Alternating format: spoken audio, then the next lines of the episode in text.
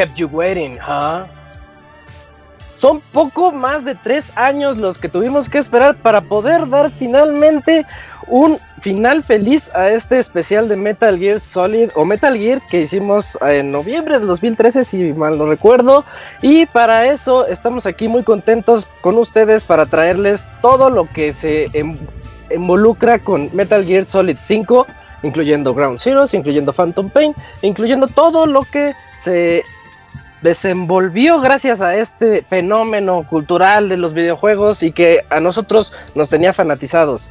Para esta noche tan especial en la que damos fin a este especial, tengo conmigo, hola a todos, soy Isaac, tengo conmigo aquí acompañándome, a, pues primero que nada a Robert, con quien comenzamos ese especial de 8 horas hace 3 años. ¿Cómo estás Robert? ¿Qué onda, Isaac? Sí, ya tiene bastantes años que lo hicimos y que, pues, tenemos en Pixelanias pocos especiales. Tenemos el de Zelda, el de Metal Gear, Half-Life y. Super Mario. eh.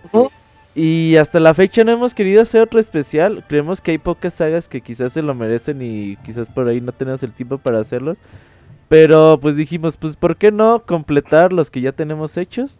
Entonces hoy le toca a Metal Gear Solid 5 juegazo. Sí, sí, uno de los juegos mejor realizados y que hablaremos de sus, tal vez de sus pros y contras más adelante. Y también, pues, ahora no, no tenemos al, al equipo original, pero tenemos también a dos invitados que son fanáticos de la saga y que disfrutaron mucho de este juego. Quiero continuar presentando también aquí a Julio. Eugene, ¿cómo estás? ¿Qué onda, Snake Pixel? ¿Cómo estás? Uy, muy bien, ¿y tú? Muy bien, amigo. No, pues eh, sí, Metal Gear Solid 5, juegazos, o sea, la neta, de, los mejores juegos que he jugado en mi vida. Ya luego les diremos por qué. Y este podcast debería de haber salido hace año y cacho, hace año y medio. Pero por fin Robert lo pudo terminar, así que ya podemos hablar de él. Ya saben que luego a Robert se le dificulta mucho poder terminar juegos, en especial uno que dura más de 100 horas. Entonces por eso estamos aquí esta noche reunidos. Y pues otro fanático, grandísimo fanático de la saga y que desgraciadamente no pudo estar con nosotros hace tres años, poquito más de tres años, eh, por razones personales, pero está con nosotros para terminar con este especial. Chavita Mexicano, ¿cómo estás Chavita? Ay, papá, pues aquí muy este contento de estar participando en, en el final feliz, dices, Este de- es el del, final, del especial, del especial de, de, de Metal Gear. Este, como, como lo comentan, eh, y, y literalmente es un final feliz porque es un juego or- orgasmante, ¿no? Entonces está, muy chido. Pues, y- pues vamos a darle. Oye, Chavita, me contó, me contaba Gerson cómo tú y él lo jugaban juntos o al mismo Ajá. tiempo y que una vez llegaste a, a tocarle la puerta como a las 4 de la mañana a Gerson y Gerson, Gerson, ya descubrí el final verdadero, Gerson, sal. ¿Es verídica esa historia? ¿Eso sí pasó? Gerson, Gerson Pixelania vivía con mis papás, pero no, yo vivo aparte con, con y mi familia, no, nunca le toqué nada al Gerson. No, le mandé un WhatsApp, creo. pero creo que me emocioné más cuando por fin, este, Quiet se, se puso a bañar delante de mí. Uh, Le, le hace el chavita.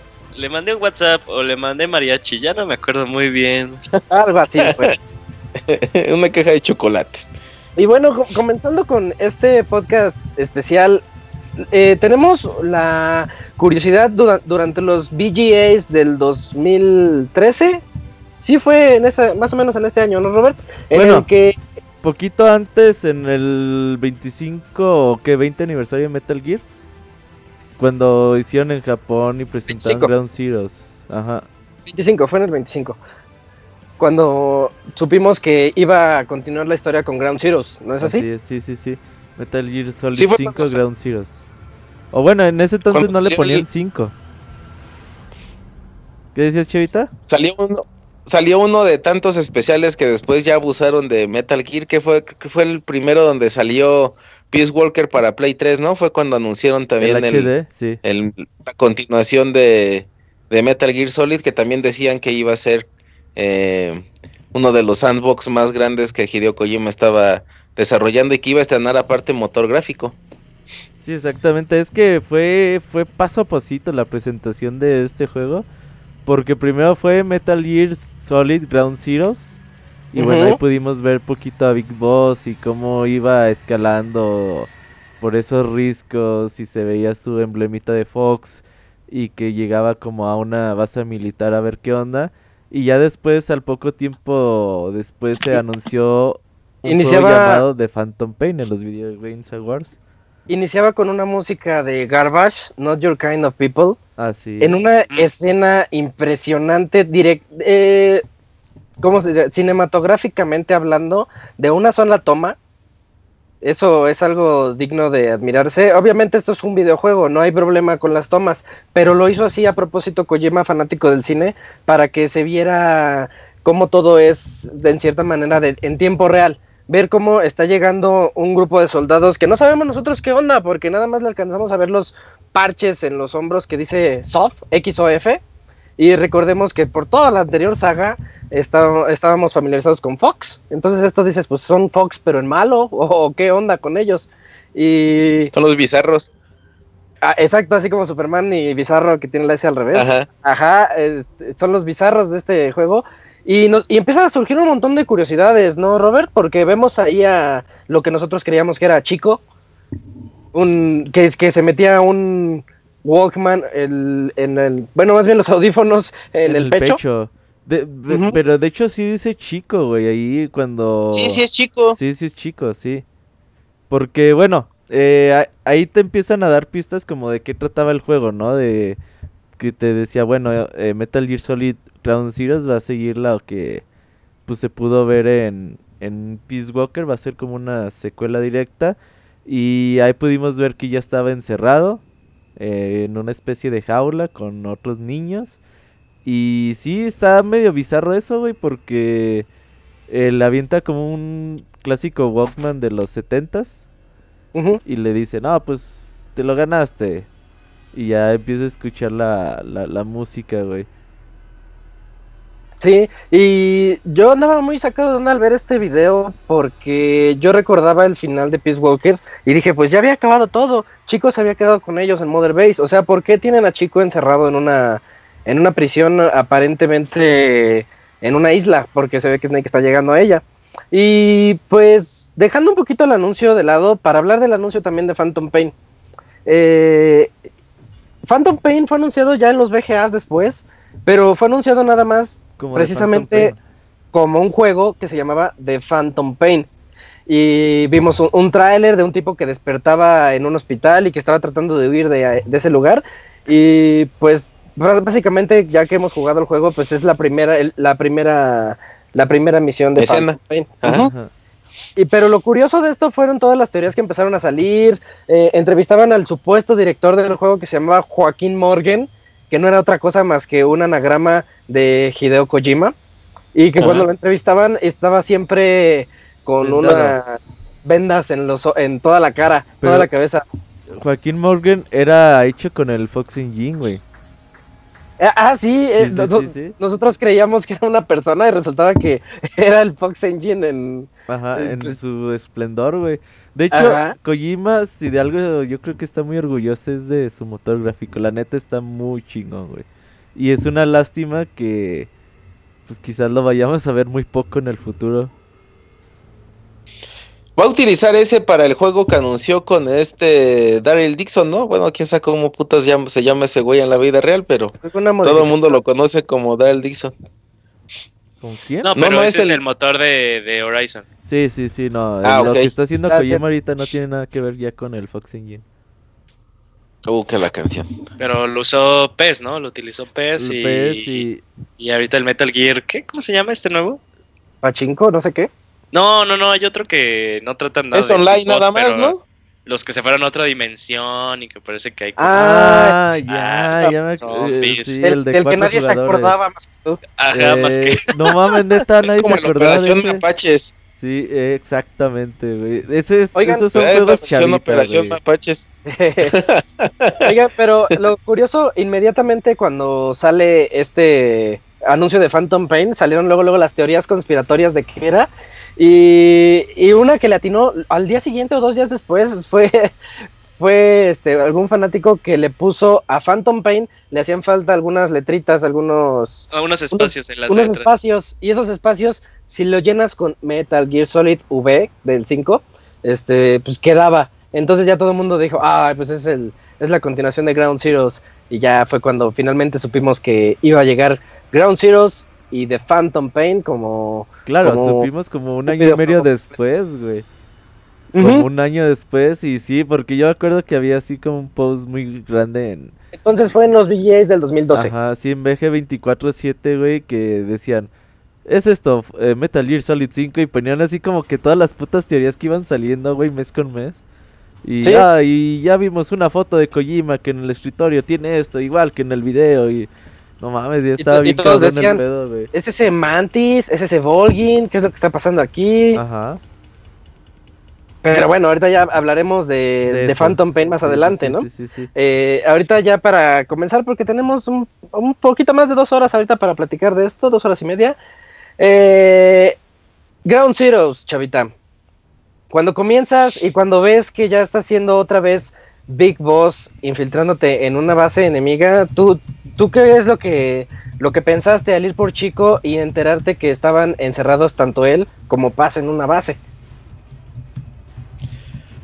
Pues más que nada es muy emocionante. eh, Lo que, lo que platicábamos en el previo al, al especial, este, es un sentimiento muy chingón o es el sueño realizado de, de los fans de Metal Gear, el tener una extensión o una continuación directa de lo que fue Peace Walker, que fue una maravillosa, una maravillosidad de, de juego. este, aún el, el PSP con su, con su capacidad tan corta y todo, o sea, crearon un, una pinche joyita que te duraba cientos de horas también, igual que el 5, con un sistema muy peculiar que de hecho lo rescatan tal cual, es como el, como el Peace Walker 1.5, pero con gráficos mucho más bonitos y todo.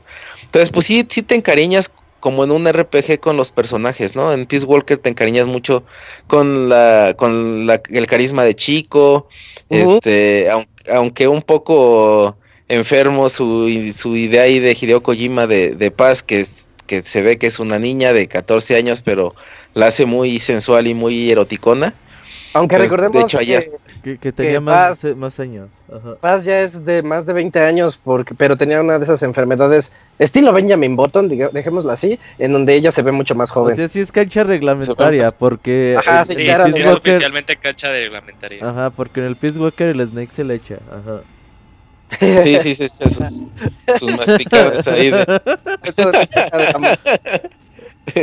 Entonces eso pues sí, sí te emociona, ¿no? De hecho, eh, eh, por ahí mi dealer me consiguió esos juegos mucho antes de que salieran. Entonces, este, soy, soy muy, este, soy muy como gatillero con el botón de share, como que todo, todos dicen que el botón de share lo hizo Sony para mí, porque me gusta andar poniendo todo. Entonces todo el mundo me decía, no mames, ya spoileríaste. Yo, a ver, cabrón, un- ¿sí sabes lo que es spoiler o no? Entonces puse una foto del no. chico cargándolo. Chico cargándolo y me dice, no mames, ¿por qué no se spoileras que sale chico? Y yo, pues, güey, desde el primer puto tráiler te dicen Pues o te dan a entender que es chico el que sale, ¿no? O sea, era como que muy obvio que, que era chico, ¿no? Entonces, encuentras a chico que son de las primeras este, escenas y dices, no, pues no mames, qué chido, vamos a recordar las, los viejos tiempos, ¿no? Y ya aquí ya la cosa, sabes que se va a empezar a poner triste cuando encuentras a Paz, ¿no? Entonces, este, ahí pues es un sentimiento bonito, pero pues la ves muy puteada y dices, no mames, qué pedo. La tienen súper maltratadísima en un rincón de la base, casi casi como crucificada. Ajá. Y, Sí, sí, sí. y hay que aclarar primero que nada que Ground Zeroes nada más fue como una especie de demo. Salió a precio reducido como juego y lo llenaron de misiones secundarias, pues para muchos inútiles. Pero la misión principal, yo creo que te la echas. De hecho, yo me la acabé creo que en una hora y media, una hora y cuarto. Así directamente a lo que ibas. Rescatas a Chico, vas por paz y llamas al helicóptero para que pase por ti. O sea, las bases de Phantom Pain aquí están. Y, y ya cuando, cuando vas en el helicóptero, te enteras que están atacando Mother Base, ¿no? Eh, Outer Heaven. Sí, sí, de ahí se desata todo el pedo. Sí, bueno, Y- y Sí, para hablar un poquito más de, de lo que presentaba Ground Zeroes, pues este mapa estaba grandísimo, güey. O sea, si, si, si te acuerdas de, de misiones o mapas de, de Metal Gear Solid 3, de Metal Gear Solid 4 o de otros juegos de la serie, y ya veías este y decías, no mames, este es solo un mapita, güey. Y, y lo veías grandísimo, con un montón de edificios, con un montón de soldados, con vehículos. Eh, Sí, poder podías- conducir vehículos también está cabrón. la funcionalidad de los binoculares, el zoom que tenían, la posibilidad de marcar a los soldados. Pues Sí, ya sí. empiezas a ver como lo que te podía ofrecer, ¿no?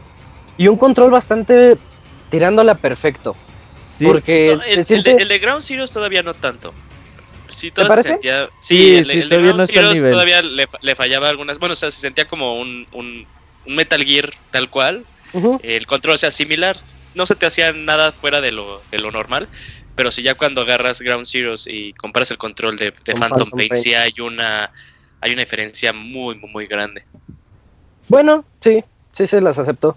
Y, y en esta base, yo creo que ese fuera el chiste, nada más mostrar todo lo que podríamos, lo que podría llegar el, solo, el juego, todo el potencial que tenía con marcar a los enemigos, las miles de rutas que tiene la base, puedes irte por debajo en los ductos, puedes irte por las orillitas así evitando que te cachen, eh, diferentes pues formas de, de pasar esta misión que pues como ya les mencionaba, culmina en cuando te llevas a Paz y a Chico al helicóptero. La Paz torturada, rapada. parece- de hecho, ya comienza a parecerse más hombre que mujer. Pero Ya no estaba chida, le hace el Snake. No, ya Sí, no ya. me la doy. Mejor No, quédate. Oye, pero, o sea, es que sí, sí es doloroso verla, güey, porque aunque en el Metal Gear Peace Walker pues veías imágenes estáticas, pues sí, o sea, tú la veías como una niña, la clásica eh, güerita bonita, güey, y ya cuando la ves así, pues sí te duele, quieres o no, si jugaste Peace Walker y la ves así, como que dices, güey, qué pedo, qué te pasó, y sí es doloroso, ya con lo que sigues viendo más adelante. Pero ¿recuerdas por qué la capturaron? Eh, quieren información, ¿no? Sí, es que ella había funcionado, había funcionado doble espía, como sí. doble espía. Entonces Ujú. querían sacarle toda la información que tuviera. Y, ¿y qué pasa, Julio, cuando vas en el helicóptero y descubres que el Mother Base está siendo atacada? Eh, pues ya te avisan y entonces aparte te dan una noticia de, bueno, Paz te da la noticia de que trae bombas dentro de ella. Entonces así de, chill, ahora que va a ser el Snake le hace madres, o sea, ¿qué, qué hago primero? Pero por suerte ahí había un super doctor y ya Ajá, le, en está, le está toqueteando para ver dónde se encontraba la, la, la bomba y ya la localiza, pero sí le dice que uno, pues va a ser totalmente doloroso porque no tiene anestesia ahí ni nada y este y que lo tienen que hacer ya. Entonces ya le empieza a hacer la, la incisión, sacan la bomba, ya la ve Snake, este, otra cosa de- del motor gráfico se, se veía muy bien, o sea que suena medio gore, eh, el efecto que tenía la bolsa así llena de sangre, Ajá, y pues lo que hace Snake es abrir este, la puerta del, de este, el helicóptero. del helicóptero y ya lanza la, la bomba. Y ya pues como que todo se queda así de, ah, ok, todos felices y contentos porque Ya. ya, este, le empieza, empieza a coser a, a Paz. Ajá. Este. Y ya es cuando ella misma también les dice que en realidad tenía dos, ¿no? Más bien porque no lo detectan por. Lo detectan ellos, ¿no? Y ya ella es cuando ya les dice que en realidad había otra más. Recupera la conciencia porque Sí, recupera la conciencia, sí le dice que tenía otra.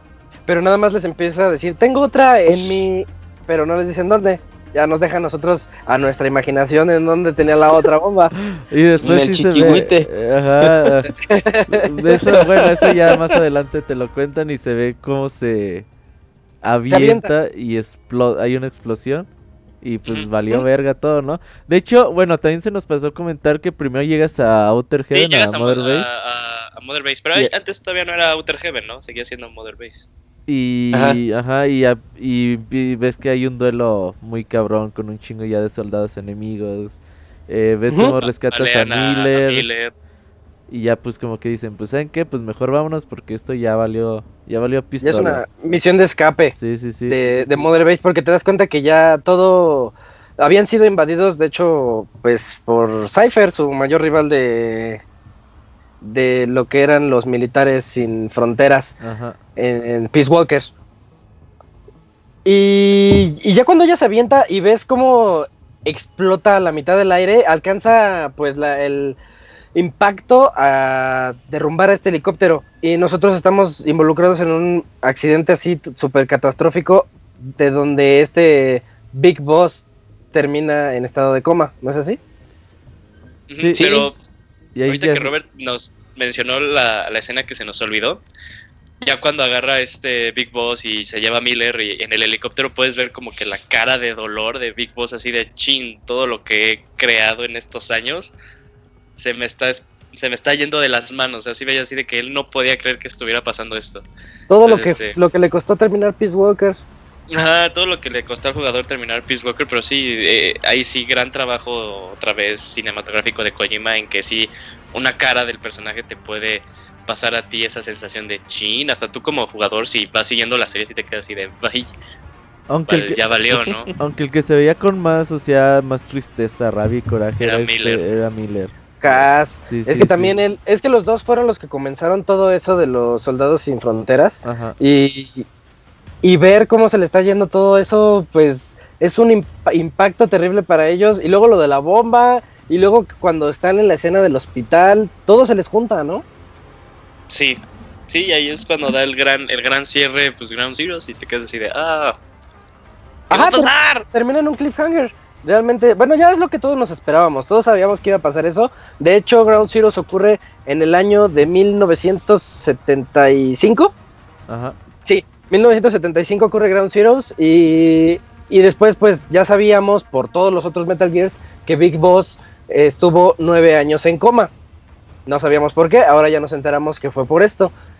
Y pues creo que ya con esto cerramos Ground Zeroes, ¿no? Así rápidamente. Me, me gusta, me gustaría nada más agregar un par de cositas. Ground Zeroes fue un juego bastante, bueno, si lo podemos llamar juego, fue bastante criticado. Yo le digo demo. Pues, pues sí, por el hecho de que, güey, pues es un demo que no lo estás cobrando, ¿no? Aunque, pues en realidad ya hablaremos más tarde de que, pues, el, pues, en realidad es una mini cooperacha que se hizo en ese entonces. Porque el presupuesto de Konami para este estos dos juegos, digamos, o para Metal Gear Solid 5 en total, incluyendo el Fox Engine, pues fue de más de 100 millones de dólares, güey. Entonces, Tenían que sacarle. Sí, de tantos años de desarrollo y que ves que Kojima dice, no, pues aguanta, aguanta, aguanta, aguanta, aguanta, un año más, eh, una misión más y la verga, una cinemática y, y capturas de movimiento y todo. y- Sí, fue una, una cooperacha tal cual, pero aún así, si tú querías y te ponías así como en el afán de explotar a Ground Zeroes, pues podías encontrar bastantes cosas interesantes. Por ejemplo, en Peace Walker ves cómo obtienes a Kojima, a Hideo Kojima para, para tu equipo. Ah, sí, en un camión. Y ahora en Peace Walker se ve, te dice, no, pues saben que En Ground este güey lo, ajá, en Ground Zeroes lo, lo capturan y tú vas a, a rescatarlo. Entonces es como una escena bastante curiosa de, güey, ahora estoy viendo ya a Kojima en 3D y la chingada y se ve tan bien que la En el helicóptero y lo rescaté Y yo. le pone sus lentes y que te dice, Snake, ¿por qué tardaste tanto? Y ya se a- hace la carilla. O sea, todas estas cositas que tiene, la verdad está muy, muy chingón eh, Ground Zeroes, güey. Que Oye, aquí dura es donde- 10 horas más o menos si te pones a jugar así. bastante. Sí, completarlo, completarlo al 100 sí es bastante tiempo, pero pues en lo personal a mí yo sí sentí que era mucho relleno. Ajá, sí. ajá. Eh, pero aquí es donde Hideo se queda contigo en el helicóptero. Sí. Y si, y si no le presionas equipo. nada, si no le presionas nada, Ah, él, sí, ahí él sale. mueve el menú. Él, o sea, rompe la cuarta pared y, o sea, apunta hacia ti, hacia ti como jugador y mueve el menú y te, te mueve todo.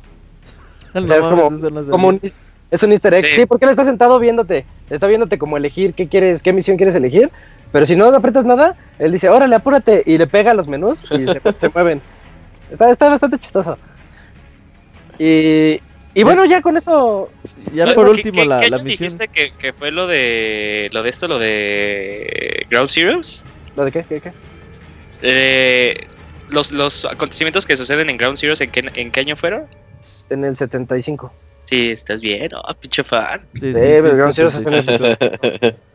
Porque ya el otro ocurre ya en el 84. Y ya por último, al final se oye a, a Kaz hablando con Paz.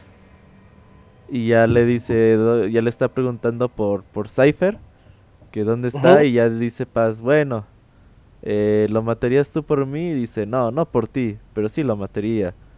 Bueno, Cypher está en, y ahí se acaba y ya dice, continuará en The Phantom Pain. Y en ese entonces, güey, cuando lo jugaste dices, chinga tu madre, todavía falta un De aquí chingo a que salga, hijos de-. Si, si ubicas eh, hoy en día la, la sensación de que termina te- una temporada de tu serie y te tienes que esperar quizás un año para, para poder ver lo que Pero- sigue. Pero Aquí con Phantom Pain menos- no sabías cuánto tiempo iba a Sí. pasar. no, no sabía si pasó un año y medio, creo. Más o menos. Y nos empezó a llenar de trailers Kojima, trailers que yo no vi. Y que ahorita que estoy viendo. Ajá, hasta el final cuando me lo acabé, dije, ahora sí voy a ver los trailers y son bien spoileantes.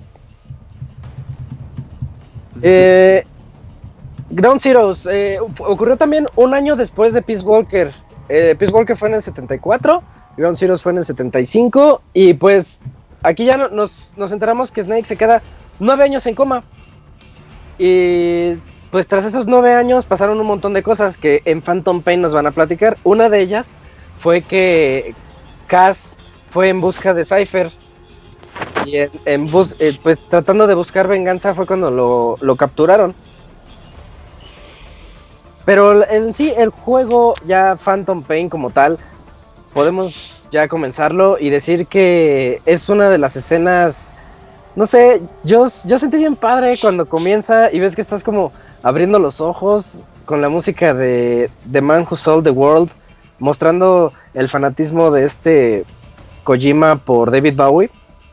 Fanatismo que no habíamos mencionado en el otro especial y que muchas, muchos de sus personajes son basados en Bowie. En The, The Boss tiene ciertas características, también este, ¿cómo se llama? Ocelot joven, bueno, en fin. Y aquí comenzamos ya con, con esta escena en el hospital abriendo los ojos y viendo todo borroso y clásico que las enfermeras están en su rutina normal y pues ya llegan, va- llaman al doctor, todas paniqueadas y dicen, oye, ya está, des- ya está despertando. ¿Sí te acuerdas, Julio, cuando lo jugaste tres días antes de su lanzamiento? Sí, sí, Metal Gear Solid 5 menos 3 días. Ajá. Este, pero sí, inicia y primero como que tú puedes ver lo que pasa afuera, pero nada más escuchas que, que, que dicen que no tienes ninguna mejoría, que sigues en coma y bla, bla, bla. Y ya creo que este, en el momento en el que ya se dan cuenta que estás despierto, es cuando ya el juego te da chance de poder mover la cámara. El stick derecho ya puedes hacer como que algunos movimientos y ya es cuando te ve este, la enfermera y ya sale, como tú dices, paniqueada, trae al doctor y este y creo que como que se vuelve a dormir Snake, o sea, te vuelves a dormir y vuelves a despertar porque es un proceso, uno pensaría que ya de ahí ya empieza a salir el juego en forma, pero es un proceso que viene de pasito en pasito, como que pasa una cosa y se vuelve a dormir Snake, vuelve a Sí. despertar y te cuentan otra cosa el doctor. Este, y siempre es así como que con empiezas a tener ya más control de todos los aspectos Sí, eh, sí. la cámara, porque sí, este, primero te empiezan a checar tus funciones motoras, porque no es así de, ah, ya despertaste, ahora le voy a matar malos, ¿no? Sino, eh, sí, Kojima lo intentó hacer, este, pues, un poco realista, obviamente haciendo los, los saltos de tiempo, pues, de forma rápida para que ya empezaras a jugar. Y, llega un momento en el que, como siempre, pobre, pobre, este, Big Boss, todo le sale, siempre le tiene que pasar algo. Este, algo sale mal, algo sale mal y empiezan a invadir este, el hospital porque van directamente a, a- a eliminar a Big Boss. Oye, pero poquitito antes de eso, cuando le enseñan las radiografías, que ah, sí, sí, le- sí, le le, le enseñan, oye, no te vayas a paniquear, pero este eres tú. Y ves las radiografías y en una vez que trae, que trae un cuerno o trae cosas, este, que todo el, el shrapnel, ¿cómo lo traduciríamos? Todo lo- el debris, el, el- los restos del helicóptero cuando explotó, pues mucha, gran parte de eso se le clavaba en el cuerpo y no había forma de, de sacárselos. Y entonces trae ahora un cuerno en la cabeza. Y también trae, este, en las radiografías se alcanza a ver que no trae un brazo y le dicen, es mejor que lo veas por ti mismo. Y se paniquea porque no tiene el brazo, el antebrazo Ay, izquierdo. Es una de las veces en las que se vuelve a dormir, ¿no? Porque, ah, no, más bien le dicen, no, este, cédenlo, porque te empiezas a sacar de donde Sí, ya se, se está volviendo loco. Y una de mis teorías, en la invasión que estás mencionando, yo tenía una teoría, que el doctor este era Kio Marv, uno que sale en los primeros Metal Gear de MSX. Y yo decía, no, tiene que ser Kio Marv porque ese doctor es el que lo ayuda en Outer Heaven y todo eso. Y pues no, porque cuando llega una chica totalmente misteriosa y comienza a matar a todos y él no puede hablar, nada más está así como que "Ah", y quiere decir, atrás de ti están matando a la enfermera, pero no, no puede. Este, después matan al, al, al doctor y pues ya, se, se desvalidó, se invalidó completamente mi, mi teoría de que... Teoría. era- sí. Oye, ahorita que, que, que mencionas esa escena de que ves que lo, que lo van a asesinar, todavía Kojima te la aplica, es así de. Puedes mover la cámara, o sea, y tú así de. Tal vez si hago un movimiento se van a dar cuenta y te empiezas a mover la cámara así Sí. a todos los lados. Y aún así ves que no hay respuesta y no importa lo que hagas, al final siempre va a ser el mismo resultado y van a asesinar al doctor y a la enfermera. Pero te quedas así de no manches, y si nada más vas escuchando este pues los, los ruidos que nada más puede hacer este, este Big Boss, así de "Mm". sí, también muy padre esa escena. An- antes de, antes de proseguir en este, en este momento especial de la historia, este, lo que comentabas hace rato del, del fanatismo de, de Hideo Kojima por David Bowie, y, y que también estabas mencionando lo de, lo, lo de los años, esa canción parece que David Bowie lo hubiera escrito para el puto juego, ¿no? Así como muchas otras canciones que son hechas exclusivamente para el juego, pero pues este güey la escribió hace, hace muchos años. Y el álbum donde sale esa canción es en el mismo año en el que el juego se está desarrollando. Y es. Ahora- De casualidad, el álbum es el de Diamond Dogs. Ajá, el Diamond Dogs, que también así se llama el grupo de ese güey. No, pero eh, no es tal cual, porque eh, la canción que sale, cover. recordemos que es un cover, y Es es, un cover. el año en el que salió el cover, porque la canción original de, de Man Who Sold the World de David Bowie es del sesenta y tantos. Ah, bueno, sí, es la del cover del, del álbum de Diamond Dogs. Ujú. Y, y otro, otro, otro punto importante que también comentabas, lo del eh, romper la, la cuarta pared de Hideo. Kojima siempre le encanta. Incluso no en juegos nada más de Metal Gear, había otro por ahí de Game Boy Advance que creo que leía el sol y el pinche personaje recorraba su, su sangre si salías a jugar abajo del pinche sol. Entonces en Metal Gear Solid 5 empieza a romper Hideo Kojima y a jugar con tus pinches sentimientos desde ese preciso momento. Porque también antes, hay que, hay que, hay que señalar que antes de las radiografías y eso, te dicen que, bueno, como te metieron ahí sin, sin decir que eres Snake, porque eres este, un soldado desconocido para que no te fueran a chingar, te dicen que pongas tu nombre, que pongas tu fecha de nacimiento, que pongas más o menos cómo quieres que te reconstruyan la cara. Ah, sí, porque dice que todos te están buscando. Entonces te van a hacer una reconfiguración facial para que Ajá. ya no, no te identifiquen. Ajá. Entonces, con esos datos, el juego empieza a romper la cuarta pared y empieza a jugar con tus sentimientos, pero pues ya más Como en el. entrada a la noche platicaremos Como en el dos, acerca ¿Te, te acuerdas? Ajá. Algo así como en el 2 cuando también tú quieres eh, entrar a la base y te pide tus datos y es una doc tag Ajá, ajá, la docta que de tu cumpleaños. sí, sí, sí. Eh, este, sí, más adelante hablaremos de estas razones por las que rompe la cuarta pared aquí. Y, y cuando habla la, la chica, nada más se alcanza a escuchar como dice, V has come to. ¿Sí recuerdan eso? Sí, Ajá. Has Come True, güey. y- Eh, cuando ¿Qué dice V has come tiene, güey? Yo tengo dos significados. Que no tenga que ver, o sea, ¿tiene que ver con el final? no, no, no con el final. Ver, Recordemos si que no este tiene Snake, que ver con el final, dale. todos los Snakes de, de, eh, los Metal Gears tienen un apodo, ¿no? Ajá. Hablemos de Solid Snake, eh, Naked, Naked Snake, Solidus, O- Old Snake. Old Solid Snake. Este es Venom, ¿no? Solid is Liquid. Este es Venom Snake. O sea, Ajá. serpiente venenosa, podría traducirse. Y, y entonces V has come to se refiere a que Venom, V, o sea, la V, se ha despertado, ha regresado. V has come to. Esa es una, esa es una interpretación.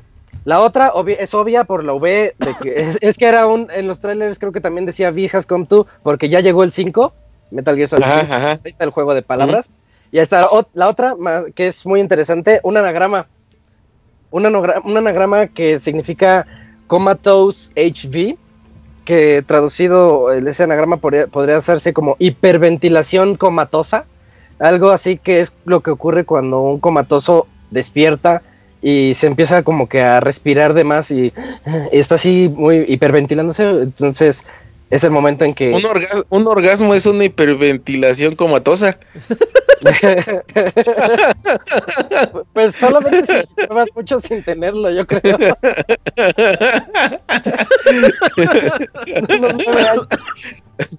Pero e- esa, esa mujer que dice esa palabra se supone que en teoría no habla, entonces yo creo que el, el significado sí debe de ser oculto, ¿no? ¿A qué te refieres? Sí, ¿Sí? ella la que llega a ¿Eh? disparar y asesinar y todo, y, y- y la que habla, o sea, la que dice el- lo del el orgasmo comatoso, pues es, es, está muda. Ay. No habla. Mm, sí, pero es que en esta instancia de, del juego, pues es la, la única palabra que, que... ¿Cómo te diré? Pues aquí no sabemos que es, que es muda. Ajá, sí, Ajá, sí, sí. Sí, ella, ella nos enteramos que es muda después y las razones por las que es muda también las, la, la diremos más adelante. Por sabrosa. Es- este, y bueno, ya la, la primera misión es bastante de tutorial y vemos como un tipo que estaba en la, en la cama de al lado todo enmascarado, así estilo Joaquín Morgan, eh, nos salva porque ya viene ella hacia nosotros, ya nos va a... Nada más, creo que está hablando por radio y sí dice, voy a terminar la misión, creo que sí lo dice, Sí, sí, cuando Ya, ya va y te apunta con, con la pistola, entonces el tipo que estaba en la cama de al lado se le trepa y te salva la vida lanzándole todo lo que tenía a la mano, en una de esas le lanza una botellita creo que de queroseno o de alcohol, no lo sé, y prende, se ve como se prende completamente en, en llamas y se avienta por la ventana para salvarse. Y después de eso, ¿qué, qué es lo que ocurre, Robert? Pues empiezas ya, ahora sí, ya a tener control de tu personaje, pero me gusta mucho cómo al principio te dicen, no, pues ahora tú te vas a llamar Ahab. Y ya Ah, ves- sí. ajá, y dice, ahora va a ser tu nuevo nombre porque todo el mundo te está buscando y todo el mundo te quiere muerta. Así que, pues ahora vas a cambiar de experiencia y ya ves que este güey te hace el paro, un güey con, con las vendas. Y ya pues empiezas a, a pues ahí como a forcejear con Quiet, te ayuda este cabrón, le prenden fuego. Y ya pues te dicen, ¿sabes qué, güey? Ocupamos irnos de aquí, pero ya. Pero se ve muy cabrón como el otro güey pues sí puede caminar, agacharse y todo el pedo y tú arrastrándote, güey, y el otro güey te dice, Pues nueve años. córrele, córrele, ándale, apúrate, a ver, muévete, cabrón. Y tú dices, no ¿a qué mames. Y de hecho, sí es como medio El cuerpo se ve todo guanguerto, ¿no? Sí, También su cuerpo sí, se ve todo demacrado, todo... pinche- Güey, pues tú pásate un pinche domingo viendo televisión, güey, y párate poquito y dices, ah, cabrón, espérate, imagínate nueve Sí. años, güey. pues está Y, cabrón, y güey. ahí, mientras se está recuperándose y pasa toda esa primera misión, hay unos pósters pegados en los como anuncios del hospital de Ground Zeroes.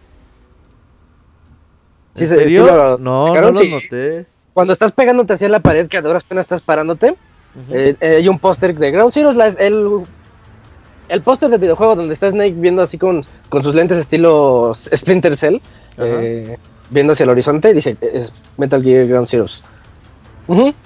Ah, sí es cierto, todo- me acuerdo, me acuerdo muy bien que este que cuando estaba jugándolo, eh, le digo a Isaac, ah, porque todo el tiempo que estuvimos jugando Isaac y yo Metal Gear Solid 5 de Phantom Pain, nos mandábamos así mensajes de, güey, no mames, ¿qué hiciste en esta misión? No, pues yo hice esto, yo hice aquello, le hace, no, está muy chingón el juego. Entonces cuando lo empezamos a jugar le dije, oye Isaac, ¿sí te percataste del, del easter egg que sale en la primera? Y me dice, no, ¿qué? Y ya le mando este un screenshot Del póster. Sí, este, en, la- en una parte como en, el- en la sala de espera, sí, ahí hay un póster de, de Metal Gear Solid 5 Ground Zeroes. Sí, que así de, "Ay, no manches. Ujú. Y este, y aquí también es donde vemos al- a uno de los jefes principales de este juego. Cuando ya estamos al final, ya vamos a escaparnos, pero vemos que llega por un elevador. Un personaje que parece bastante enigmático porque llega envuelto en llamas y llega haciendo un desastre. Antes que eso fue cuando vimos a- por primera vez a Baby Mantis, a Psycho Mantis, pero de niño. Oye, pero ¿tú sabías que era Psychomantis de niño, Pues los-? Pues, Yo pensé que era... no. pues, o sea, No, sí la verdad un no. güey que tiene poderes como Mantis, pero... Pues puede ser algún otro, güey. Ni modo que Mantis haya sido. Y como que me acuerdo que en el 4 también había uno parecido, ¿no? Crying Mantis. Sí, eh, no, yo no, yo no me lo esperaba, pues tenía, pues tienes la sospecha, ¿no? Siempre está la sospecha latente, pero yo decía, no, esto tiene que ser alguna otra, alguna otra cosa. De hecho, recuerdo que yo creía que, ay, es más adelante les cuento. Sí, sí, sí, más adelante. Ot- ot- otra cosa que yo también creía de este juego. Porque teníamos muchos, en nuestro especial nosotros hicimos muchas aseveraciones y suposiciones sobre este juego Ajá. y creo que pocas fueron ciertas. Podcast le Y- atinamos. Y cuando sale este hombre en llamas, lo que podemos notar de ahí es que, pues, de entrada tiene un traje bastante parecido al de Volgin. Ajá, sí, no, esa, esa teoría conspiratoria fue la que más. No sé, no podría decir que me gustó, pero sí, como que yo decía, puede ser, ¿eh? Tiene mucho sentido, se parecen demasiado. Pero sí, o sea, lo veías y decías, no mames, es, es, es Volgin. Y también este, veías ahí los, los espectaculares y decías, no, sí tiene que ser, porque aparte pues, el traje de botones al lado en el cuello, eh, podías como que medio asumir que tenía cabello corto el güey, y aparte gra- grande, se veía musculoso, entonces sí decías, no, sí, sí tiene el perfil. Sí puede ser, ¿eh? La similitud en los poderes de retachar como las balas también es muy similar. Oh, es verdad, sí es cierto. Él, él antes lo, Es- lo podía hacer porque controlaba los campos electromagnéticos y te los regresaba. Sí, tienes Ajá, entonces es muy similar el- el- hasta el poder a ese güey. Ujú.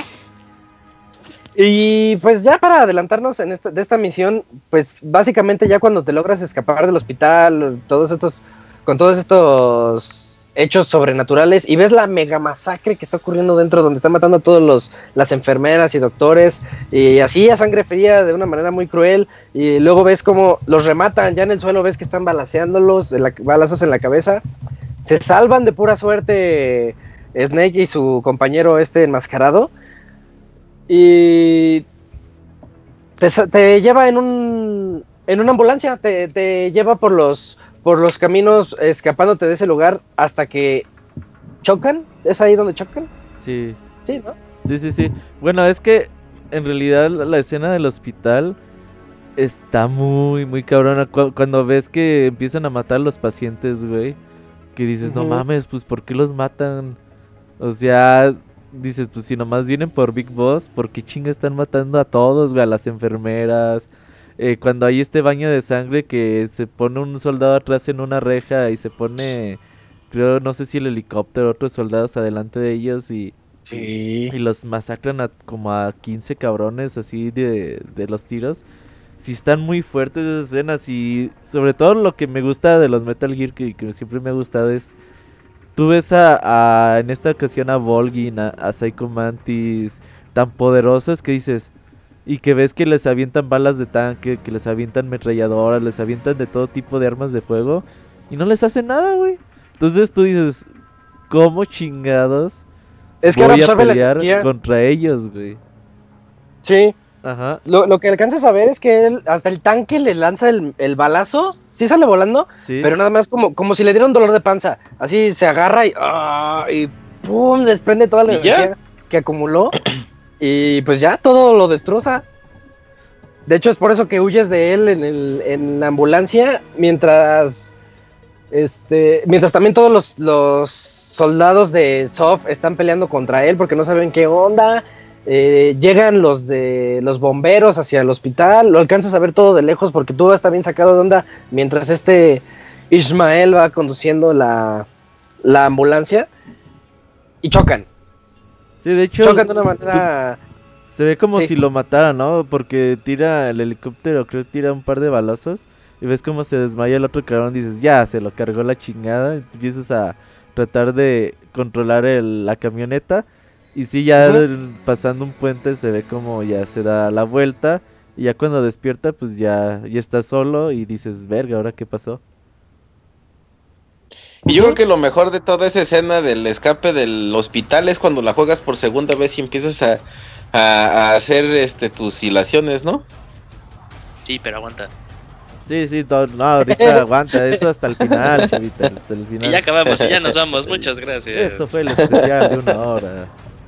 Eh, no, pero eh, dicen que todo el presupuesto se fue en esa, en esa cinemática, ¿eh? Es, un, es una misión bastante obscena, ¿no, güey? O sea, sí se ve que le invirtió muchísimo, muchísimo tiempo y no se diga dinero. Sí, claro. Y como ustedes decían, o sea, y otra vez, o sea, la impotencia, porque ya podías controlar, ya, ya aunque sea, podías agacharte con Snake y disparar, pero no puedes hacer gran cosa. Y, y también algo que se nos olvidó pasar, digo, este, mencionar, si te dicen nueve años, y como Snake sale este, nada más con el, con el pantalón de este, de, eh, de persona que está en hospital, se ve flaquísimo. O sea, dices, no, este güey sí ya también ya es, ya no es lo que era antes. Pinche güey, sí. Eh, Era como que ese, ese constante eh, recuerdo de, no, es que sí eras el mejor soldado de todos los tiempos, pero ahorita no lo eres. O sea, acabas de despertar, hoy no tienes la agilidad. Y aparte Se que ve todo mal. Sí, sí, se, ve- se, ve- se veía mal. eh, También hay gran, gran acierto de Kojima en el diseño que solo le dio a, Snake en ese momento. Y ya cuando nos despertamos de este choque, vemos que ya no está nuestro compañero enmascarado, ya se desapareció y estamos de cabeza. Entonces al momento de salir llega alguien en caballo y pues luego luego como a la defensiva, ¿no? Y ya te dice, cálmate, estoy de tu lado y te da la mano para ayudarte a escapar. Y es cuando viene este el hombre de fuego detrás de ti en su caballo de fuego. Y pues te da la escopeta y dice, oye, hazme el paro, dispárale mientras yo huyo. Y pues tú vas ahí disparándole al hombre de fuego para que se quede atrás. En un momento en el que ya logras dejarlo totalmente despistado. Y te enteras que este. Este señor de cabello cano y pues ya como pues como un aspecto de vaquero. Se ve como Es- canoso joven, ¿no? Cano- es que eso es lo que quería decir, como un canoso joven, ¿no? Porque no se ve viejo. Es, es no, ma- no más que otro que este Revolver Ocelot. Sí, al Ocelot que... Bueno, que sí, estamos tú- acostumbrados en el, en el Metal Gear Solid. que es que en siempre se ha visto en, en los juegos de Metal Gear Solid. Y si vienes si vienes de Metal Gear Solid 3, pues al, al mocoso que humillabas una y otra vez con, con Big Boss, ¿no? Sí, el único personaje que ha salido en todos los Metal Gears canónicos. De hecho, de hecho, Big Boss le enseña al revólver Ocelot Morro del Snake Eater a utilizar un revólver, porque el otro pendejo quería utilizar una pistola este, automática Ah, 45 ¿Alguien, como alguien el no escuchó el, este. el especial de Metal Gear, eh? No, ese chavita no nos escuchó. Sí lo escuché, Pero ya se estuve ahí escuchándolos hasta la mañana. Oye, dicen, dice el bélico que no mencionamos que, que se le veía la rayita ahí a, a los enfermos, güey. Ya ves que traían la clásica bata abierta por atrás, güey. ¿Qué- qué? No, sí- Ese bélico es muy observador. Y ves que nos llegan hacer cosas como... Es Oye. que dijeron que era Miller, pero era otro personaje. Se les olvidó mencionar la raya de las nalgas. Y, y una corrección, cuando de- hablé del último diálogo del Ground Zeroes, en realidad es Paz con Skullface. Que, Skull, que. Paz le va a decir ya dónde está eh, Cypher. Ay, y eso también, ahorita que lo mencionas, nada más agarrabas más dudas porque decías, no manches, es el malo que tú pensabas que estaba trabajando con Cypher, pero es así, del malo también quiere ir contra el malo. Entonces, no Sí, manches. es pinches todos contra todos. Es todos contra todos. Es, es parte de la ideología que tiene todo Metal Gear desde, desde el Peace Walker, yo diría, que es cuando todo el mundo ya está en una especie de nueva guerra fría. Y- y- todos, y ahí- todos tienen que tener misiles nucleares. Eso de todos contra todos reafirmando lo que de pensa, bueno, de la ideología de Big Boss, de que pues en realidad pues la guerra nunca acaba. Y los buenos se vuelven malos y los malos siguen siendo malos. De hecho, bueno, este Metal Gear ya al final pues vamos a hablar un poquito de eso de quién es el malo y quién es el bueno, si todos son malos o todos son buenos. Pero sí, eh, esta misión increíble, güey. Y, Por ejemplo, Ivanovich me ha dicho, nomás ha jugado esta misión. Dice, yo, yo después de haber jugado esa misión siento que ya no me debe nada el juego. Porque está Pues la pura demasiado misioncita cabrona, güey. Te dura como una hora, ¿eh? Ya es lo que te duró Ground Zeroes. Bueno, con todo y cinemáticas. Sí, sí, sí. Pero sí, es una gran entrada para lo que, lo que te va a traer el juego ya más adelante y que yo creo que a todos nos tenía pues completamente emocionados. Decías, bueno, ya me presentaron a los jefes, eh, ya me presentaron al, al malo. Bueno, el malo lo viste desde, desde Ground Zeroes a. Skullface. Y pues falta ver ahora qué es lo que van a hacer porque estamos en una historia donde hay que comenzar desde cero. Y para comenzar desde cero, este Ocelot le dice, oye, tienes que ir a primero que nada, tienes que ir a rescatar a Cass, a Miller, porque lo tienen eh, capturado porque él intentó ir en búsqueda de Cypher y pues que lo cachan. Entonces ahí comienza tu primera misión cuando te dice, ve y revive a la leyenda que eras. Como que te echa muchas porras, Ocelot.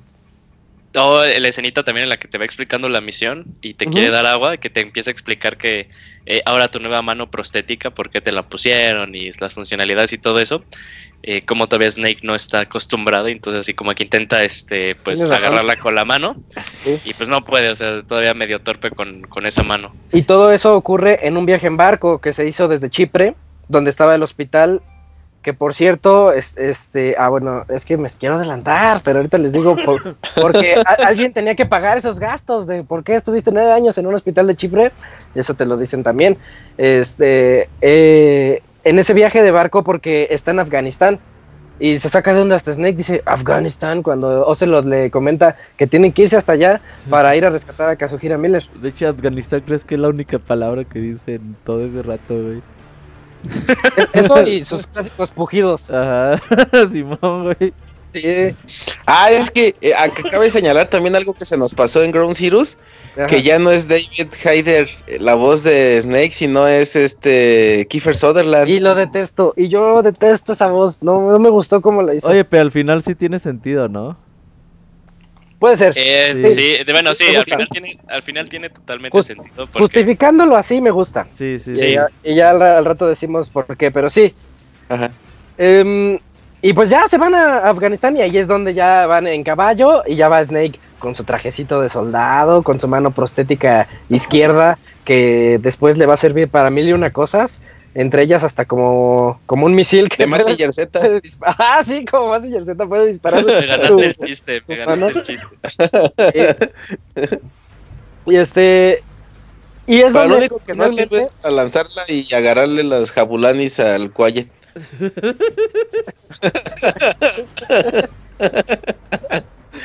eh, Perdón, Shakira, ya te interrumpí. Eh, eh, y aquí es donde vemos, Julio, eh, la majestuosidad en los controles de Metal Gear Solid 5. Que yo diría que aquí sí ya llegó a lo que decía hace un momento, que roza la perfección, porque es totalmente intuitivo. Hasta cuando no sabes bien, dices, pues seguramente si aprieto este botón va a pasar, se va a lanzar o va, voy a sacar los binoculares. Y efectivamente eso es lo que haces, ¿no? Sí, no hay nada que a lo que no tengas acceso dentro de tu dentro del control a tu inventario, al menú, incluso este al mapa y, y ahí empiezas a eh, bueno empiezas este, a experimentar con el control también. eh, ya para este año ya había salido The Witcher. Eh, de- Sí. menciono The Witcher porque inicias con, con el con el Diamond Horse y para mí hoy en día sigue siendo de los mejores caballos que puedes controlar en un videojuego. Es un puto tanque, güey. No es un caballo, No, güey, yo- es un jeep, güey. no Eh, sí, pero y se controla muy bien, se controla muy bien este el caballero. Y pongo en, en contraste de Witcher porque pues, salió el mismo año y obviamente Roach. Pero el control de Roach es muy torpe comparado, al- comparado al Diamond Horse. Entonces, pues desde ese inicio, o sea, ya cuando sientes que un vehículo lo puedes controlar muy bien, dices, ah, entonces cómo poder controlar al personaje. Y ahí eh, te, te- te mandan a la misión con este tu pistola eh, que adormece, con una C4, con tus binoculares y, y con tu mano prostética, porque con la mano prostética también puedes hacer ruidos para atraer este a las personas. Sí, y la es con truenas. Y es con lo primerito que te mandan y, y pues órale a salvar a Miller. De hecho, el, el control del, del caballo está tan chingón que a mí me encantaba encarrerarme y, y mandaba al pinche Snake corriendo echando leches. Y luego le chiflaba al caballito y así el pinche Snake encarrerado corriendo así poca madre que se ve. Sí, pinche caballo se acercaba y le apachurabas el botón y se trepaba bien perrón, no mames. Pero, pero bien cuando me, cuando me, cu- ajá, cuando me animé a hacer eso y vi que salió, dije, no mames, este güey sí se cagó hasta en ese pinche detalle, o sea, no, o sea, porque mucha gente, pues, mandas llamar al caballo, ya que está ahí, como en Red Dead Redemption, pues te subes al caballo ya, ¿no? Sí. Pero aquí no, o sea, tú encarrerado mandabas llamar al caballo, el caballo se te emparejaba y te trepaba así como pinche, este, cuatrero chingón y, y- y le salía al pinche Snake, eso está muy, eso estaba Sí. muy chido. Oye, Chavita, ¿y qué tal cuando ya, te- ya tienes finalmente la clásica caja que te puedes aventar desde los riscos? Uy, no más. Bueno, de las de las pendientes. Y, y vas ahí como Sí. surfeando. ¿Qué crees que eso nunca lo hice? Casi Ah, nunca ¿no? en ningún Metal Gear. El, el único Metal Gear Solid que usé una caja con corazoncitos fue en Peace Walker y eso para ligarme a la paz, pero en ningún otro Metal Gear utilizaba cajas. De hecho, yo, yo tampoco, pero el, el que cuando hicimos un gameplay en vivo, Julio y yo, fue el- eh, Julio fue. Oye, ¿ya viste que haces esto? ¿Sí te acuerdas, Julio? Sí, de hecho, este fue es, es la única vez que, que mi juego de al Metal Gear Solid ha impresionado a Isaac porque lo demás me dejó viendo como pinche novato. Eh, fue, fue que cuando ya me tocó a mí le decía, oye, ¿te sabes esto? Y saco la, este, la caja, te presionas Ajá. el botón para, eh, Para salir saltar. de la, para salir de la animación de este de estar agachado.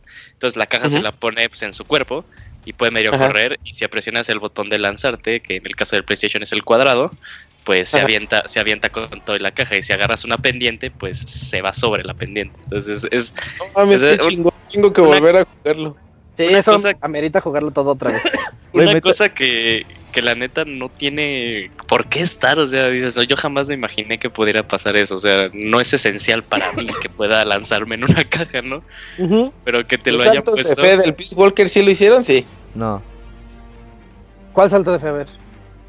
El de Assassin's Creed. Pero, de, pero ¿cuál, cuál, ¿De cuál? dónde? ¿De dónde?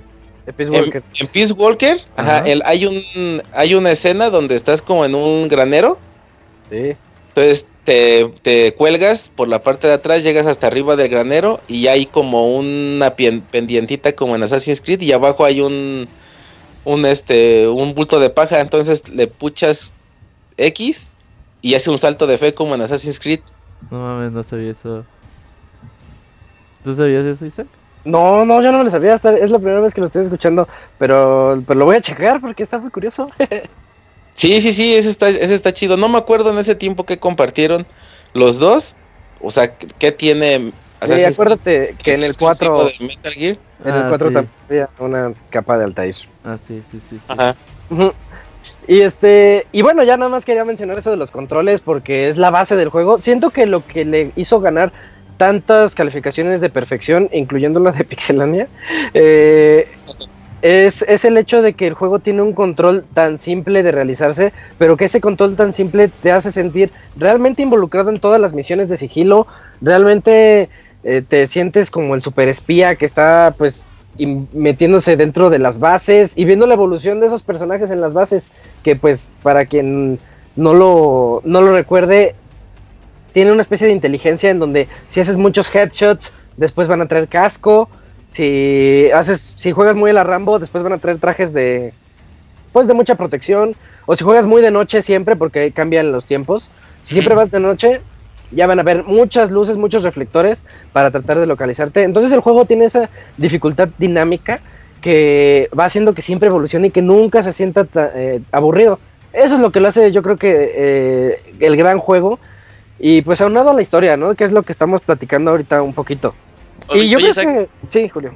Pero también ahorita que mencionas todo eso, eh, puede ser el mejor acierto del juego, ¿Qué?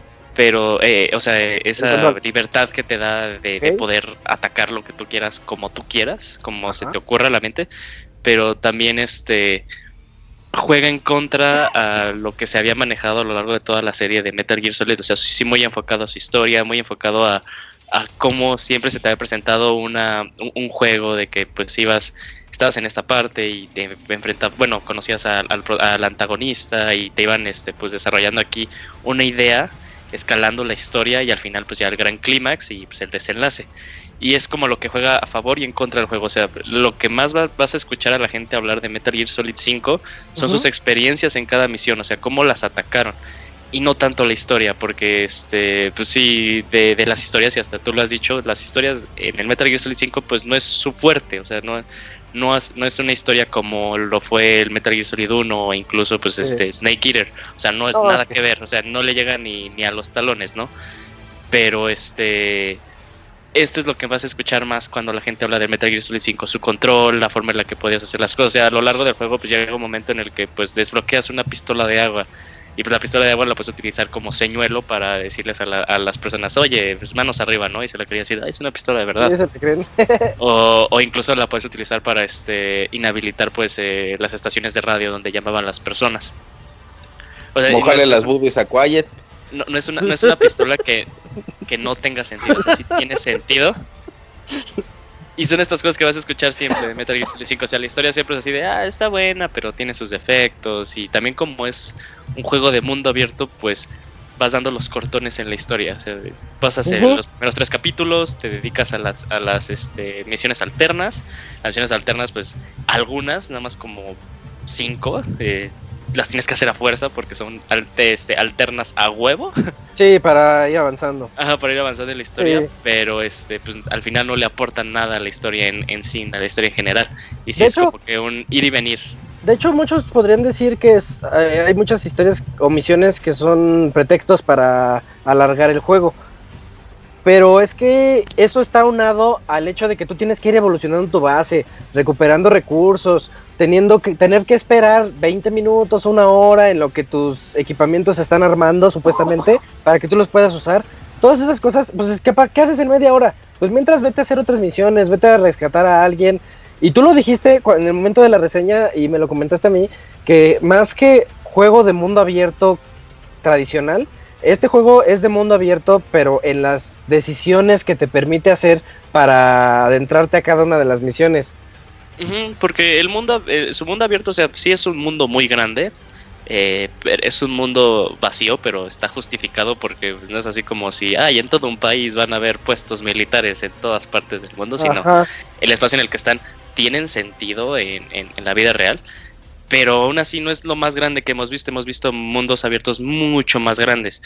Pero lo que yo digo que se, que se gane el nombre de mundo abierto es las posibilidades que te da. O sea, podríamos, así como Nintendo con el nuevo Zelda dice que no es de mundo abierto, sino es de aire abi- abierto o algo así dicen, pues podemos decir que Metal Gear Solid 5 es de control abierto. O sea, porque las posibilidades que tú tienes prácticamente podemos decir que son infinitas porque puedes cambiar este el, el outfit con el que vas incluso Sí. puedes mandar a otra persona que no sea Snake a hacer la misión es Como te da muchas posibilidades Tienes, tienes la opción de día y noche, destruir las comunicaciones del enemigo para que evite que llamen refuerzos, apagarles la luz para que de repente todos saquen de onda y digan, ay, ya no veo nada y alguien va a, a la subestación a prenderla.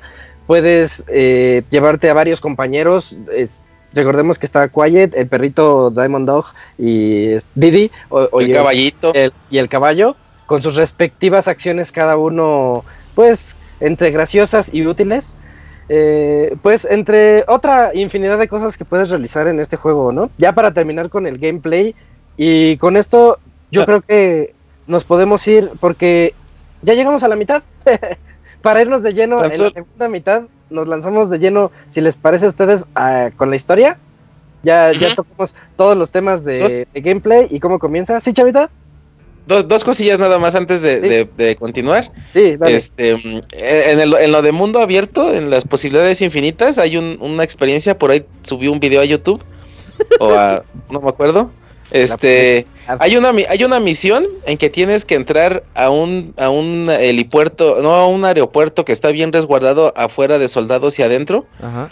meterte Sí. luego adentro del edificio, Sí, lo recuerdo. sí. reconocer a dos cabrones que iban, a- ah, un güey llega en un helicóptero. Sí, sí, sí. Entonces, ese güey te va a decir quién es su contacto, porque nada más te los tienes que chingar esos dos güeyes. Entonces, para hacer esa misión la primera vez, no mames, me costó un huevo como pinche hora y media en llegar hasta allá, que no me vieran, esconderme y reconocer a los dos ojetes. Y es que hay un sniper Entonces- arriba del aeropuerto. sí. Y es una bronca Ajá. acercarte porque el sniper te ve. Sí, sí, sí, está cabrón. Entonces, dentro del- de, de la primera parte que, que, que ahorita amplió, el desarrollo de las cosas también te toma un chingo de tiempo, o sea, desarrollar los misiles, desarrollar un sniper más chingón. Por decir, ahí me prefiero Sí. dormirlos que asesinarlos, Yo entonces también. para desarrollar el sniper silencioso de dormir, puta, te cuesta como 20 horas yo creo de juego. Entonces, ya que ya que tenía el lanzamisiles ese tramposo chingoncísimo que tiene hasta mira láser, empezando esa misión así en el cerrito donde te deja el helicóptero, dije, ah, chinga, pues de aquí voy a esperar a ver si llega el pinche helicóptero con el ese, al fin ya sé que en qué, en qué, en qué cuarto se quedan de ver. Y ya desde lejos me puse a escuchar los grillos y ya veo que llega el helicóptero. Se baja ese güey, con el miralejos lo vi, se mete al cuarto, saco el lanzamisiles, les apunto, y ya que veo las cabecillas de los dos, ¡fum! Vale, a la chingada, ya nada más me empiezan a aparecer los puntos y le asesinaste a tal y la misión tal, tal y la verga, ya puedes irte. Yo no mames.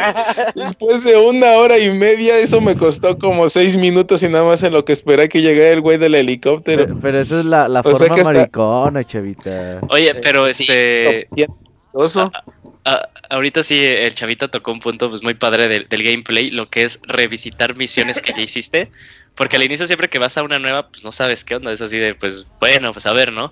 Hago reconocimiento y toda la cosa y supongamos que la pasas, ¿no? Y sacas, ah, recordemos que las misiones te las evalúan, tienen un sistema de evaluación. Este, ¿cuál es el mínimo? E, ¿no? Sí. Sí, el mínimo es E y el máximo es S. Supongamos que sacaste B, ¿no? Dices, Ese más, "Bueno, más".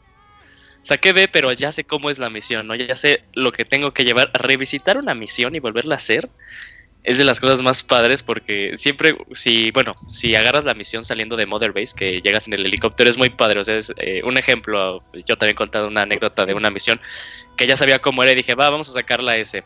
Voy bajando, entro a mi iDroid, este, marco una cosa donde tengo que llegar. Ya había en- dentro de mi equipo me llevé el, el buggy, eh, me llevo al Diamond Dog, ya un poquito elevado, que podía este oler a los a los enemigos, entonces te los marcaba. A marcarlos, ¿no? Ajá. Y ya me bajo, me voy a mi, a mi marcador con mi cochecito lo más rápido que puedo, llego, lo estaciono porque sé que después de esa misión, de lo que tenga que hacer, tengo que salir rápido de la zona el que te marca. Eh, entro, me llevo los decoys que llevo, eh, ya me infiltro, sé dónde están este, los malos por gracias al Diamond Dog y empiezo a lanzar un decoy aquí, un decoy acá, un decoy allá. Lo que, lo que tienes que hacer es asegurar un coche. Entonces ya lo mando y ya sé lo que tengo que hacer. Activo los decoys. Estos güeyes se- van a los decoys a ver qué onda porque aparte utilicé el decoy que- el decoy que tiene voz, entonces pues a los que están un poquito lejos pues también les llama la atención. Ya sé que ya, ya que sé que ninguno me puede estorbar en la, en la visión de la camioneta, voy, le pongo este el futón y ya me voy, ya terminé la misión. Y una misión que cuando la toqué en un inicio me tomó una hora, hora y media, la paso ahora en seis minutos. Y te sientes muy chingón en la velocidad el- el- cuando lo intentas hacer lo más rápido que puedas, Oye, sin que te vean y, y sin que te ataquen. O sea, si te sientes como un super espía. les- Ay, qué O cuando- soy.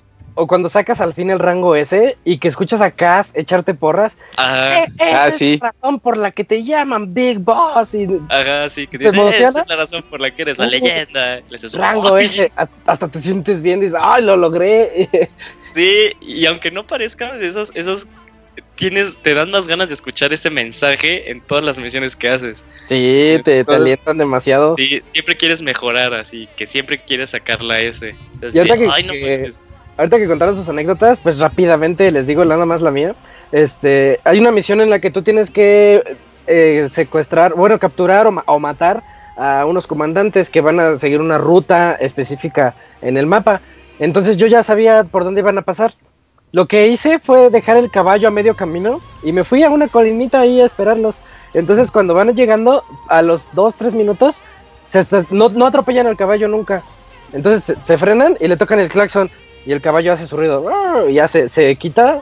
Pero en ese instante, en ese instante en el que se quita y, y se frenó, le disparo, eh, duermo al chofer. Entonces cuando duermes al chofer, todos se bajan del carro así como, ah, ¿qué onda? ¿Qué, qué fue lo que le pasó? ¿Por qué se durmió? Y pues fui durmiendo uno por uno y ya Fulton. Fulton a cada uno de ellos y ya con eso terminé la misión y yo me sentí orgulloso porque dije, ay, pues usé mi caballo como estorbo, nada más lo puse Mm, en la también lo- carretera".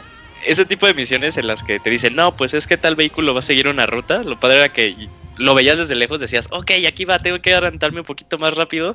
Y ya en mi caso lo que yo le hacía era lanzar el decoy y decía, ah, ya va a pasar. Y ya lo activabas y también se frenaban. Y, y sí son cosas muy padres también, como en las misiones, llega un momento en el que este, mejoras tanto tu, tu visor que te da el rango de habilidades que tienen los soldados. Entonces te dicen, no, pues Sí. este es S en, en development o este es S en, en médico. Sí. Entonces, Y ya te lo misión, también. Sí, o sea, eh, como que veías a todos y decías, ay, este es B, no me sirve. Bueno, llega un momento en el que B te sirve, ¿no? Pero eh, ya eh, cuando vas avanzando le haces, no, B no me sirve. Ya cuando ves así Ya, un S más, A, le haces, no mames, eres Sí, misión. yo lo Entonces, quiero. eres misión a fuerza. Andas como cazando Pokémones legendarios ahí. Ajá, pero hasta se- te empieza a olvidar la misión y le haces, Sí. no, necesito ese güey. Y hay un chingo alrededor, hay que ver cómo los quito. Sí, sí, sí. Y siempre es el que está hasta en medio. Y dices, uy, Ah, no, sí, sí, sí. quitarlas a todos. Sí, tienes toda la razón. Ahora Y- le toca al Robert. Sí, Robert, una anécdota así rápida del gameplay para ya irnos con pura historia en la segunda mitad. Yo, yo tengo varias anécdotas. La verdad es que por ahí, eh, o sea, he escuchado algunos retractores de, de Metal Gear Solid 5 que dicen, es que las misiones son muy repetitivas. Y digamos que en cuanto a objetivos, sí, sí son repetitivas. Sí. Porque los objetivos terminan siendo destruye al tanque, eh, rescata al prisionero o destruye las comunicaciones o ya, ¿no? O sea, como son Pues como sí. cinco tipos diferentes de misiones y para de contar. Pero la verdad es que como tú las haces, esto no, no es repetitivo porque la forma en que te infiltras, a lo mejor en una, en una misión que vas a pasar por el mismo lado varias veces, a lo mejor en una parte dices, ah, pues sabes que aquí me voy a infiltrar por el lado derecho y luego dices, ah, sabes que por el lado izquierdo ya vi que está más fácil. O, por ejemplo, ya al rato que hablemos de las misiones difíciles donde no te tienen que cachar, ni siquiera activar modo reflejo. Y que ya empiezas a jugar ya después, de, ya de la hora 30, güey, ya que llevas 30 horas en el juego. Y que tú solito empiezas a notar cómo empiezas a mejorar en, en cuanto al juego. Empiezas a dar headshots, empiezas a interrogar a los, a los soldados, empiezas a, hacerles freeze. Por ejemplo, cuando les, eh, les haces freeze, hay un montón de posibilidades que puedes, que puedes hacer con ellos. Los duermes y los despiertas y les pones una caja ahí de una con un anime y haces un chingo de pendejadas con ellos. Tiene un chingo de cosas increíbles que dices, no, no ocupabas ponérselas, pero se las pusieron. Y, y sin duda alguna que, que vas que vas por un puesto de avanzada y dices, hay un puesto avanzada, no es la misión principal, pero pues vamos a ver qué tienen y te quieres robar todo lo que tienen, quieres ver si hay un especialista entre esos soldados, quieres ver si hay algún tipo de plano, ves un contenedor y te lo robas a huevo porque dices, es que no sé si me vaya a servir en el futuro para, Sí. para hacer mis cosas y no quiero estar batallando de materiales. Y ya cuando te das cuenta, yo por ejemplo, llegó un momento que, que decía, voy a jugar tres horas el día de hoy. Y esas tres horas nomás me alcanzaban para dos misiones principales y ya. Pues esas dos misiones principales, pues ya hacía un montón de secundarias a la vez. De robarme los materiales, de hacer un montón de cosas. Y es cuando dices, güey, esto, este juego no es repetitivo la forma de jugarlo porque yo lo, yo decido jugarlo diferente en cada misión. Es, re- es re- repetitivo el objetivo, pero como tú lo juegues, no es repetitivo. Así es, sí, tiene toda esa característica que yo creo que es única hasta el momento en los juegos de mundo abierto y que lo hace realmente impresionante porque es la imaginación de cada quien y que tienes totalmente la libertad de esto. Y como todos los juegos de, de la saga, pues no podía faltar que tuviera temas bastante memorables, bastante buenos y muy bien publicitados en su tiempo. Eh, pues ahorita ya como estamos justamente a la mitad y nos queda hora y media para hablar de toda, de toda la historia, nos vamos directamente con esto que es el, el tema de Quiet.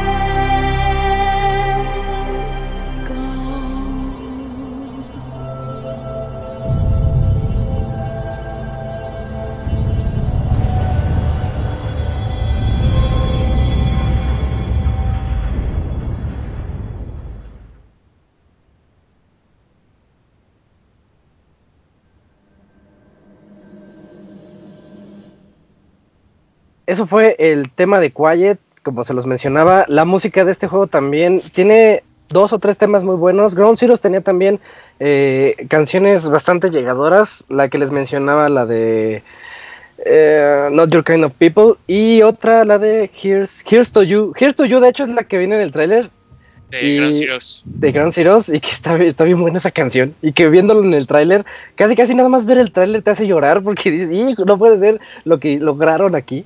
Este, pero bueno, Chavita, tenías ganas de platicarnos de las de las mejoras. Ah, sí, de la- la- a- aparte del- de las posibilidades infinitas de cómo este, terminar una misión, otro punto a destacar dentro de, de Phantom Pain, que, que lo hace una joyita, son la incursión de sus compañeritos, ¿no? Hace rato los mencionaban, el perrito, el caballito y la sabrosa de la Quiet, pero ellos tienen aparte sus mejoras, ¿no? O sea, el utilizarlos, el conseguir cierto equipo y el poner a tus científicos a trabajar les daba mejoras al perrito al caballito y a la Quiet, les- le- así platicando rápidamente las que, las, las que más utilizaba. El perrito, aparte del, del de marcación, perrito Fulton era una cosa bien maravillosa porque te evitaba tener que ir hasta donde estaba el animalito o donde estaba el soldado con rango SS. Este, porque mandabas al pinche perrito, el perrito ya nada más les olía, les amarraba el Fulton y pelas, papá. Entonces, con, con señalarle al perrito dónde tenía que ir, tú seguías haciendo tus cosas, ¿no? Seguías yendo a cortar hierbas si querías y el perrito hacía tu trabajo pesado. Oye, no Ese en el perrito. Eso me enteré ya hasta el último, güey, que se podía hacer. sí, no. De hecho, hace rato que decían los, de- lo de los robarte los camiones y eso. Ya después que mejoré el Fulton así al máximo, pues que había un camión con soldados y estaban distraídos, agarrabas el pinche camión al Fulton y. O los esos tancotes de, de materiales. Si, si subías, si le ponías un globo Fulton al camión de ma- al tanque ese, al, ¿cómo se llama ese? don- que transportan en los barcos, ¿cómo se llama? El carguero. Ajá, no, pero el- lo que Porta- transporta los. Eso que te tienes que robar de materiales. Ajá. Bueno, no. me Bueno, en ese madre, Ajá. este, le pones el globo Fulton y antes de que se eleve te trepas arriba de esa madre y te evitas el mandar pedir un helicóptero y correr hasta el helicóptero y subirte porque ese te lleva directito a la Mother Base. No mames, no sabía eso. O sea, son como... Ajá, son truquitos que Sí. te van evitando el hacer un montón de madres y perder tiempo. Porque te está haciendo el Entonces- helicóptero con el Fulton, sí es cierto. Ajá, llegas, de, llegas en putiza y ya te evitas un montón de desmadre. Entonces ese del perrito era una, chule- una, una chulada. El que me costó un huevo desbloquear del caballito es el traje del, del caballo de fuego que te sale el- en el jefe al principio del juego. Ajá, ajá, cuéntanos. Pones la- le pones la ropa de de caballo así con fuego y les- su, su cabellera es humo, ese está chingón en el del caballo. Y en el de la sabrosa de la Quiet, pues su pielecita plateada y dorada, ay papá pitufo. Uy, le está James Bond, ¿eh? Goldfinger. Ajá, muy a la James Bond con su Quiet. Entonces, este, la incursión de los, de los compañeros, porque aparte por, por decir Quiet, cuando le desarrollas ya el sniper silencioso y, y para jetearlos, entonces la agregas allá de compañera, y pues casi que nada más tú te vas señalando al enemigos caminando y ella desde lejos con su canción de ahorita de, de intermedio musical, este, ella chiflando y tarareando y de repente nada más... Y todos los güeyes jetones. O si no, pues te los distraía y ellos empezaban a decir, oh, sniper, iban a tragar moscas allá con la Quiet y tú llegabas al lugar, hacías lo que tenías que hacer y te pelabas y aquí no pasó nada, papá. Aquí no Entonces las más, mejores... ¿Mande? Aquí no Yo son aquí- más de aquí más. Sí. Ah, yo a Quiet, no manches. Yo primero me acostumbré mucho al perrito, pero cuando tuve a Quiet y cuando le conseguí el sniper silenciado eh, que duerme, el, Ajá. no sé si es Mosen Nagant, pero el, ese el que las duerme, a Quiet, siempre, porque me dormía a los que yo le dijera. Sí, sí, sí. Y lo hacías más rápido y, y silencioso. Ujú. ¿Tú, Julio? Yo al inicio al, al caballo, porque Bueno, sí. este, me latió también pasar por los por los campos de los de los enemigos, pero de lado, así decían, esto es Ah, como una película. Eh, y luego al perro, porque me, me daba mucha facilidad cuando decía, ah, aquí hay este una eh, una plantita, o aquí están algunos animales, y ya ves que Snake quería tener su zoológico personal en Mother Base, entonces decías, uff, Y aquí soy. Y Quiet, y pues la tienes que terminar usando pues, si quieres este, pues, el gran contexto de la historia. Sí. Yo, yo siempre usaba el perrito nomás porque me sentaba en un jeep y me gustaba cómo se sentaba el güey a tu lado. Dices, para tomarle foto. Estaba bien cagado, güey. ¿Y, y qué tal, Robert, cuando el juego ya pierde totalmente la coherencia y hasta sacas hoyos de... Sí, Hoyos los, de- los hoyos Fultron, pues?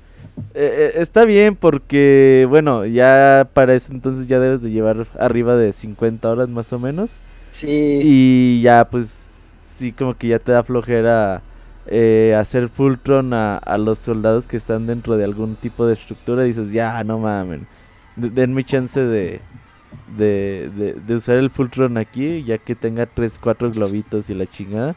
Y ya con eso, pues, te ayuda a, a seguir adelante en el juego, ya para que ya no te tardes, pues, otras mil horas más en, en hacer ya cosas tan básicas como esas. Y me gusta, eh, me gusta que por más que a veces intenta hacerlo como realista los juegos, por ejemplo, una cosa que me gusta es que cuando corres con Snake nunca se cansa. Eso está muy bien. Porque no mames, o sea, me caga que los videojuegos se cansen los personajes, o sea, güey. Ok, la vida real la gente se cansa, pero esto no es la vida real, güey. Esto es un videojuego.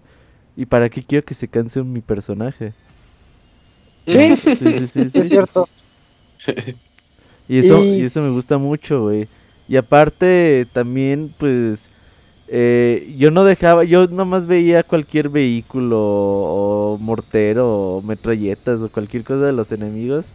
Y luego, luego los usaba. Yo prefería correr con Snake que usar un vehículo, güey. Yo prefería mandarlo a la Mother Base. Dije, lo voy a mandar allá. Para, Se para me hace tenerlo que nada más. que Sí, para en tenerlo, Metal sí. Gear se lo quería fultonear. Dice que Chevita que todo lo que veía se lo quería clavar. No mames, Chevita. ¿Tú? No, dije ese Robert. Todo se lo quería fultonear. Pues si quieren ya empezamos con la historia, ¿no? Porque Sí, ya, ya nos queda para- poquito tiempo. Nos queda como hora y cuarto para Ajá. decir toda la historia. Eh, pues ya después de rescatar a este Miller, que por cierto te reclama, te Eh. dice la, la misma frase que habías dicho hace rato de, oye, ¿por qué te tomó tanto tiempo? ¿Qué te No, pero tuerto, güey. Y Sin pierna. Y sin cojo y manco. No, se ve que sí, sí, sí. en esos nueve años le hicieron de todo. Sí, y no es broma, es, es literal, ¿eh? Sí, literal, le hicieron de todo. De hecho, este, se ve como, se le ve feo el ojo, ¿no? Bueno, donde no tiene ojo, se le ve así bien horrible. Y ya llega Snake y le pone sus lentes, sus clásicos lentes. Hasta te dice por ahí la marca que no recuerdo.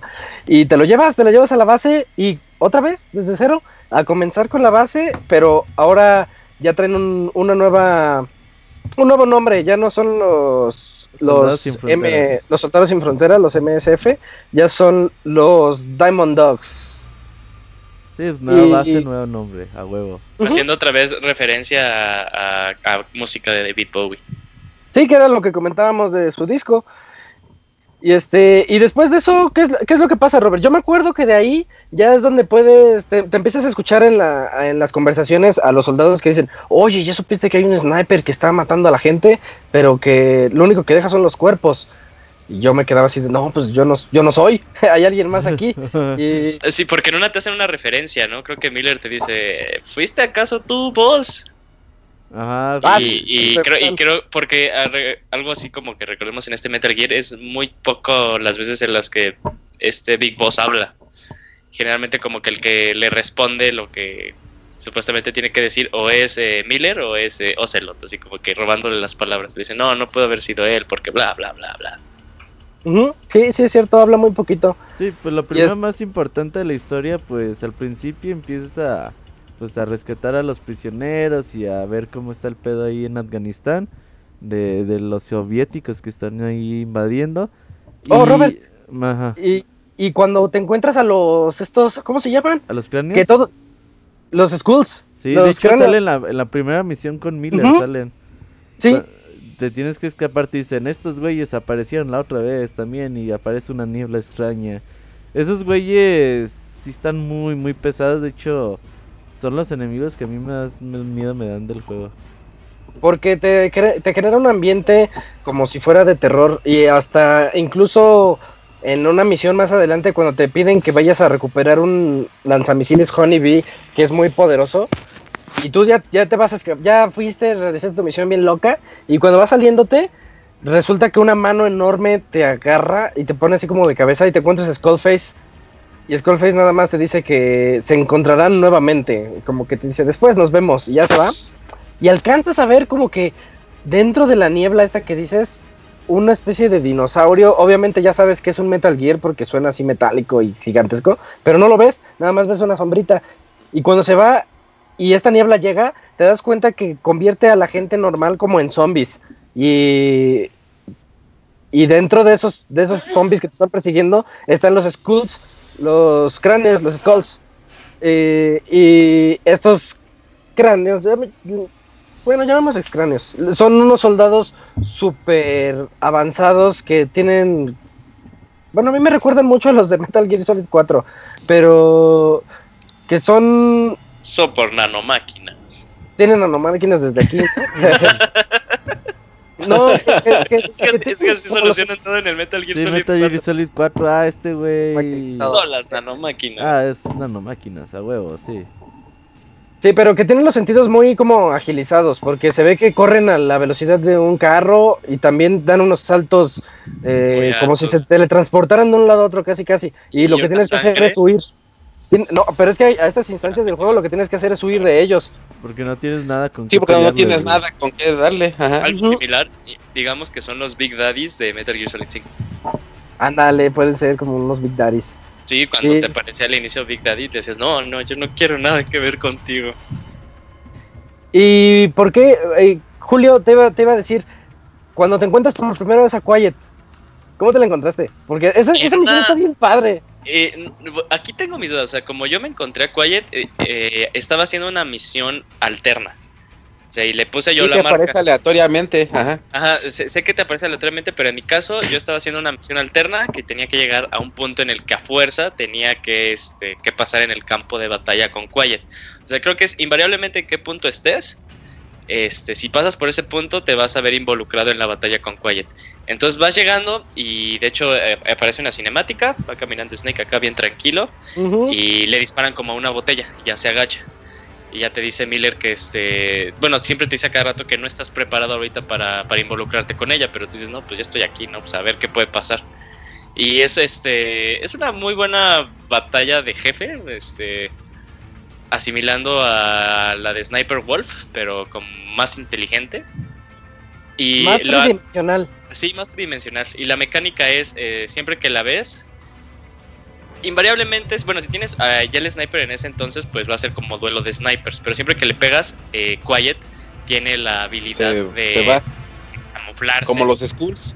Ajá, se entra como al modo del hombre invisible de la película, así se, se desintegra en el aire y se mueve. Entonces tienes, el chiste es tienes que encontrarla donde está y seguirle disparando. Eh, aquí empiezas a ver como que las mañas o las manías que tiene Quiet. Cuando ella encuentra así como que agua está toda feliz y empieza a moverse acá sexoso y empieza a cantar. Porque también Le gusta el ese- agua. su claro, eh, su claro tarareo. El tarareo también es en donde de la te- si utilizas el, el- el binocular o el, o el scope. Si la del- stalkeas. Ajá, si la stalkeas. Eh, y empiezas a escuchar como que un tarareo de lado izquierdo, del lado derecho, así como que con, con un muy buen sonido también el juego. Y ya dices, ah, entonces está a la izquierda. Ya cuando está como centro, dices, está por aquí. Y así hasta que se le, hasta que ya este, la tires y la tienes que sacar. Bueno, te la llevas.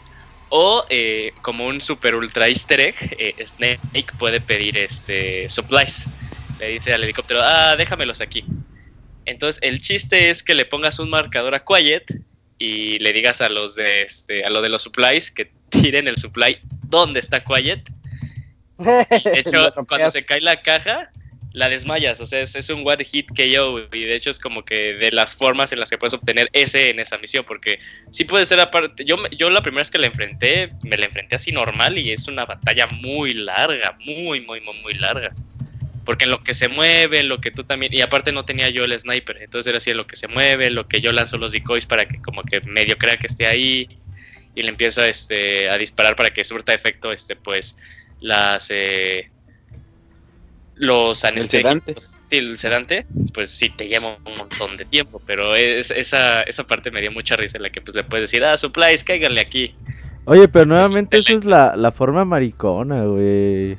No, sí, es, es, es- bueno, no, es- es una forma inteligente, o sea, ¿a quién se le había ocurrido que podías hacer eso, De güey? hecho, casi todos los Que Metal Gear, funcionar. casi todos los Metal Gear tienen formas eh, de ese tipo de Secundarias de matar a- ajá, eliminar un enemigo. Ajá. como Porque de hecho esa misión sí es complicada. Sí, sí, como el que decíamos hace rato en el previo de cómo matabas a Dien en el 3, de que podías adelantar el reloj o le podías llegar nomás por atrás y ya le hacías un freeze y le quitabas el sniper y ya lo derrotabas, güey. Entonces, casi todos los Metal Gear o muchos de los jefes tienen esa particularidad de que, ok, te va a costar trabajo la primera vez, pero seguramente después te vas a enterar de una forma muy sencilla de derrotarlos y en este caso sí, eh, le avientas un supply drive y se desmaya Quiet. Pero, eh, o sea, sí dirás que es como la forma maricona, pero, o sea, qué creatividad. O Sí, sea, sí, ¿quién es muy creativo. Que fuera, como que eh, es un juego Metal Gear Solid 5 y yo creo que la mayoría de los Metal Gears que, que premia mucho a la persona que es creativa. Es así de, ah, pues, ¿qué pasa si puedo hacer esto? Y si lo puedes hacer, pues órale, o sea, ton- ten tu premio, sáltate a la, una pelea que puede ser muy larga, porque no es difícil la pelea de Quiet, o sea, en, en sí es muy larga, es muy estratégica, tienes tú que moverla donde tú quieres que esté. Porque difícil no es, lo único que difícil que es es que podríamos decir que su sniper hace mucho daño, pero hasta ahí. Eh, Pero el verla en cualquier posición era muy agrada- agradable, entonces. No, no, ya, ya cuando.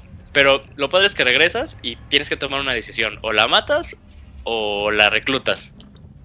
¿Y alguien la intentó matar? Pues yo obviamente la recluté. No, ¿quién, ¿Cómo le quién vas la va a querer No. matar? No manches. Yo creo ¿Cómo que Isaac sí la mata, güey.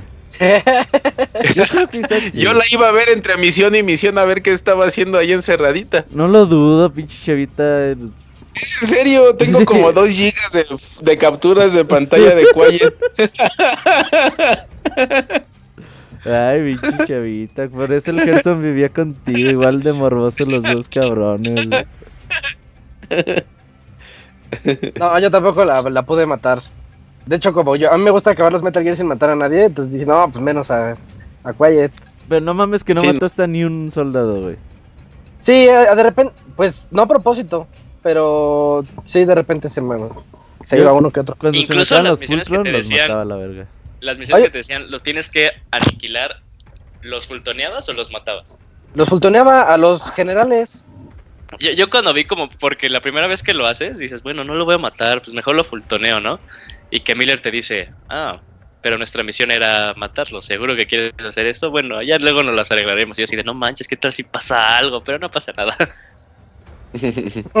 No, yo sí no mataba a nadie, no, no, no mato a nadie. Los, últimos, los únicos que se me morían eran los, los chingones ese, que ya los fultoneabas y al otro pendejo no se le ocurría salvar a su compañero ya que estaba en el aire y rompió el globo y caía y se morían. Eso, eso como me, me No emputaba, que no pasaba eso, a mí nunca me pasó. Sí, ya que están arriba y antes de subirse, Ajá. si hay un sniper ahí que ya le llamó la atención que por qué está su amigo en pinacates ahí en un pinche globo en la cola, le disparaban al globo Sí. y si ese güey caía de muy alto, verga, se moría y yo, no mames, cabrón, si era de buen rango, pendejo. Y ya, valía madre, Decía. Tactical takedown, más 5000 puntos. sí, pinches ojetes.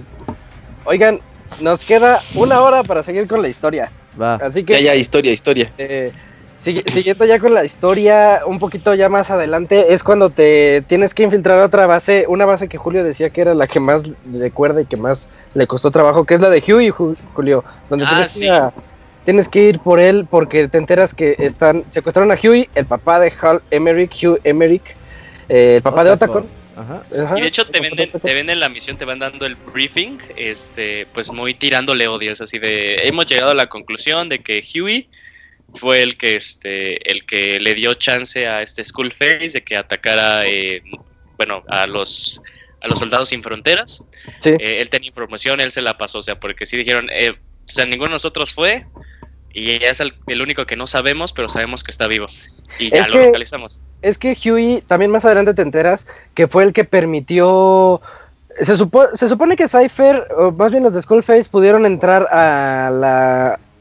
a Outer Heaven por, bueno, a la, a la base de los Mother Base, a Mother Base, perdón, eh, porque se infiltraron como si fuera la ONU. Ajá. Ujú, En- sí. Entonces, este, ellos decían, es que tenemos que quedar bien ante la ONU, porque somos una base, una eh, agencia Sí, sí. militar que está haciéndola como si fuera un micropaís y que tiene misiles nucleares, entonces estamos viéndonos muy mal ante todo el mundo. Y supuestamente Huey fue el que, el que autorizó que los permitió. les dijo, bueno, vengan, ustedes que son la ONU, ve- vengan y vean cómo está el ambiente, vean que no tenemos broncas con nadie y nada más somos un- una organización Tenían bombas nucleares, ajá.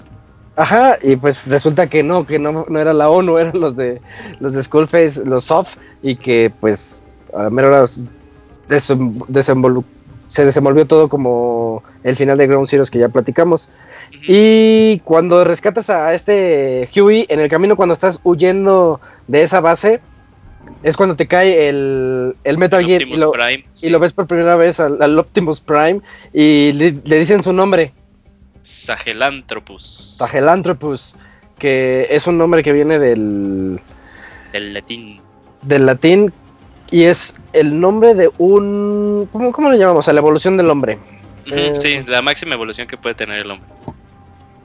Ajá, eh, una, una etapa después del simio cuando ya el hombre pudo lograr finalmente caminar en dos pies, antes del Homo sapiens, antes del Homo erectus, antes de todos esos, está el Sahelanthropus.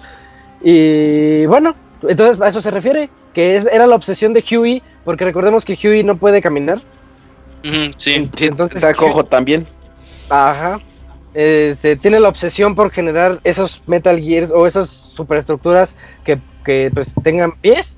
Y él tiene uno- unos artefactos muy chistosos en sus piernas que le ayudan a caminar. Que son. Él es, él es un mini Metal Gear porque sus piernas tienen ese esa mecánica para poder Pues Pues- estar de pie, sí. estar de pie, sí, porque, bípedo, porque sí. sus pies no sirven. Y es cuando gritan, no, Sahelanthropus, y ya los están persiguiendo ustedes y tienes que correr hacia el helicóptero porque te dice Cas por radio, no podemos bajar, tienes que alejarte porque esa cosa nos va a tumbar el helicóptero. Es cuando Eh, y, empie- y empieza a ser muy gracioso porque eh, pues, estás acostumbrado a escabullirte pues, en- con personajes de tu vuelo, o sea, proporciones humanas.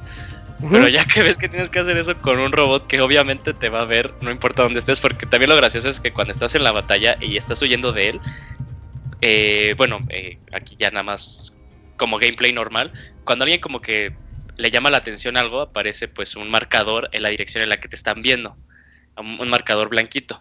Y de esta Sí. forma también aparece con el- en la batalla la primera vez con el, con el Metal Gear, te aparece así- así de, no manches, obvio me va a ver, o sea, es, así, es cuestión de segundos, 3, 2, 1, pin, le haces, vale madres, ¿no? Y aparte se te ocurre la peor idea cuando rescatas, este, bueno, obviamente no sabías que te ibas a enfrentar a ese güey, pero la peor idea que era, este, pues, eh, romperle sus patas mecánicas para que no se pudiera mover y ahora lo tienes que cargar. Es así de, ay, sí, bravo por mí. Pero, este, una, una batalla, pues, muy, muy, muy padre, la verdad. De hecho, cuando ves por primera vez a- al Metal Gear que se transforma, porque lo ves normal, o sea, picas y dices, ah, no manches. Y, y por los trailers, pues, pues, los que los ya, ya, lo habían visto, sabían que se transforma. Bueno, era un robot, no, no habías visto la versión este, pues, normal de Metal Gear, pero ver la transformación te quedas así de, ah, no seas mamón. Porque aparte ves uno de sus ataques que tiene como un látigo espada que clava en el suelo y aparte causa como, que será? Eh, transforma la tierra, la mega transforma y le saca picos y todas esas cosas. Y le haces, no, sí, este güey está muy cabrón. Y ya que por fin logras subirte al helicóptero para hacérsela de tú por tú, o sea, una parte de ti te dice, sí, tengo que subirme al helicóptero y ya la voy a armar, pero ya empiezas que tienes ahí una ametralladora y le empiezas a usar y dices, no, o sea, estoy muy tonto, ¿cómo esto lo va a tirar? O sea, es- no, no, no, no, no, no. Y pues lo medio, lo medio inhabilitas, ¿no? Y aún así Sí, es así de, ¿sabes qué? Vete porque no, no puedes. Lo suficiente para que el helicóptero se vaya. Pequod. siempre, siempre te alcanza a decir Pequod here y ya llega el helicóptero. Eh, Y, y se- está cagada porque cuando matan al helicóptero, güey. O sea, si lo pides y lo matan y luego vuelves a pedir otro, otra vez eh. Un sí, chingo de Es como el, el Carmine de Metal Gear. Ajá. el Kenny. Eh, mataron a Pequod. Eh, ya después de, de esta, de esta misión, tú ves como en la Mother Base, eh, en la nueva Mother Base, está Cass, que lo odia, odia con toda el alma a Huey porque todos los acontecimientos del Metal Gear anterior, él está seguro que fueron su culpa, que por su culpa los invadieron. Entonces inician unas escenas de tortura muy crueles. Ves cómo le inyectan sueros Ah, de la sí. verdad, ves cómo le inhabilitan las piernas otra vez. Le ponen este la, la máscara, bueno, como una bolsa de este de, de plástico, ¿no? Y Para lo meten no en el vea, agua también sí. para que no pueda este, respirar. Aparte, bueno, aparte que le cuesta trabajo respirar si lo mojan, para que no vea. Entonces, sí, sí empiezan a hacer ya escenas muy fuertes y aparte pues complementando porque algo que te da, para bien o para mal, lo que te da, te va dando más contexto de la historia de los sucesos son cassettes que te vas encontrando, que te van desbloqueando por las misiones que vas desarrollando. De hecho, también pues, ajá, yo creo que el 50% de la historia tú lo ves en cinemáticas y en el avance del juego, y la otra mitad está en cassettes. Tienes Pues que- Creo que hasta ajá. el 80% está en Más, cassettes, ¿verdad? Sí, es mucha historia la que está en los cassettes. Sí, de hecho una de las cosas importantes que yo creo que pues ya también sería momento que lo mencionemos es cuando te enteras que este de la naturaleza de Skullface, o sea, Skullface lo que eh, era era una persona que trabajaba con con Cypher Que lo que en realidad hacía era pues limpiar el desmadre que hacía Big Boss en todas sus misiones, así como que la persona de limpieza a la que llamas. Pero llega un momento en el que ya este, pues Skullface ya no puede más, o sea, ya se hartó obviamente y le, y le empieza a ganar un odio a, a Big Boss, pues, tal cual que dice, yo me voy a dedicar a hacerte la vida a ti y a Cypher, porque pues a mí me mandaba hacer eso, pues imposible, porque no reconocen mi potencial. Y aparte un odio que ahí tiene este con cierta lengua que pues luego ahorita vamos a llegar, pero es, Ujú. te enteras así de, ah, ok, esa es la naturaleza del personaje, que tal vez a algunas personas les hubiera gustado que se las contaran dentro del juego y que no fuera algo que tuvieran que ver, porque sí empiezan a hacer demasiadas, demasiadas cassettes. También Es te que es cuentan. el, el equivalente a las llamadas de codec. Ajá, sí. O, o que te las hubiera manejado por codec, que también e- es una cosa que es un gran ausente de del juego. Pero yo siento Pero que es que. eh, Échale. Ah, este. Juegos ya como Bioshock y como Batman abusan mucho también de, la escucha de, de audios para complementar la historia, incluso en las tres para desbloquear como que otro tipo de cosas, ¿no? Y aquí tienes que escuchar, quieras o no, todos los pinches cassettes para poder seguir avanzando en algunas misiones o desbloquear algunas misiones. Sí, los esenciales son cassettes amarillos, o sea, también no es como si como si no hubiera pierde, ¿no? Ahí te enteras de cómo fue el proceso de que le, le pusieron el brazo este pues mecánico a Snake, te empiezas a enterar de cómo se maneja este Mother Base, eh, incluso ya también te vas enterando, pues bueno, van llegando para eh, hacia ti pues cassettes del Cypher mismo, entonces también te da te dan una historia más grande de del juego que se va complementando con la historia, que como luego habíamos pues, comentado, tiene la virtud o el defecto de que como es mundo abierto, es así de, ah, historia, ah, me doy un tiempo de tres horas, ah, es cierto que había historia, ¿no? Y la vuelves a retomar. Pero también lo padre de los cassettes es que los puedes poner play y puedes seguir jugando, ¿no? O los bajas en su aplicación Ah, a tu celular. Y te los Sí, aplicación que no funcionaba por un inicio, pero que en realidad sí te hace un buen paro. Sí, después sí. Oye, Robert, y cuando vas por Huey, me acuerdo que te encuentras el Mammal Pod. ¿Sí te acuerdas? No. O sea, el este cilindro gigantesco que tenía la inteligencia artificial de The Boss. Ok, Ajá. bueno. Ah, sí, Sí. ¡Oh, gran punto! Sí, punto Sí, es que eso es de importante. De historia, hecho, sí. eh, está, es importante porque llegas y. Y te empieza a hablar contigo y te dice, Snake, ¿eres tú? Dice, no, Ajá. tú no eres Snake. Y dice, ¿qué? Y ya dice, y ya es cuando sale Huey. Y ya dice, ah, güey, pues ya vengo por ti, vámonos a la chingada. Pero sí, eh, eso es importante. De hecho, pero tienes que pasar como. De hecho, es una misión secundaria ya cuando tienes que regresar por ese cilindro. Es de las ¿Y te acuerdas misiones para- importantes. ¿Eso era para mejorar tu base? Eh, no, eso era para. ah, porque en ¿O un para tu momento- Metal Gear? No, en un Es momento. el cerebro de tu Metal Gear, ¿no? Igual No. que en Peace Walker también. No estoy seguro. Yo me acuerdo que era más que nada para. Eh, te dice Cass, oye, güey, la verdad es que ya estamos sospechando de este, de Huey. eh, ve por su esta madre para ver qué información tiene y a ver Para si sacarle más información. Ajá. Ah, ah, va. Sale, sale. Y, y bueno, ya después de estos acontecimientos donde te- les digo que ya están torturando a, a Huey y todo eso, nos enteramos que este nos tenemos que ir a África. ¿Sí es, sí es así, Julio? Sí, sí, sí, Sí, ya te enteras que tienes que ir a África porque este Se llevaron par- una- Sí, se llevaron parte y aparte porque hay ahí como ciertas, este, cierta cosa rara, cierto asunto por debajo del agua con una este, compañía que este, asumen que está eh, vinculada con Cypher. Entonces también necesitas, eh, lo que también quieren ya después decir, ok, ya encontramos a este güey que nos caga, ahora lo que tenemos que encontrar es a Cypher. Ujú, Sí, es cierto. Y, y en esas misiones de África, cuando tú comienzas, de hecho en la primera misión, te das cuenta que los enemigos están reclutando niños. Pues es que decir que los enemigos son negros. Y que los enemigos son negros en África. Eran a mí No, no no. buenas. O sea, los aminobuanas. De hecho, hay es- misiones que no, que no puedes atacar a minoguanitas.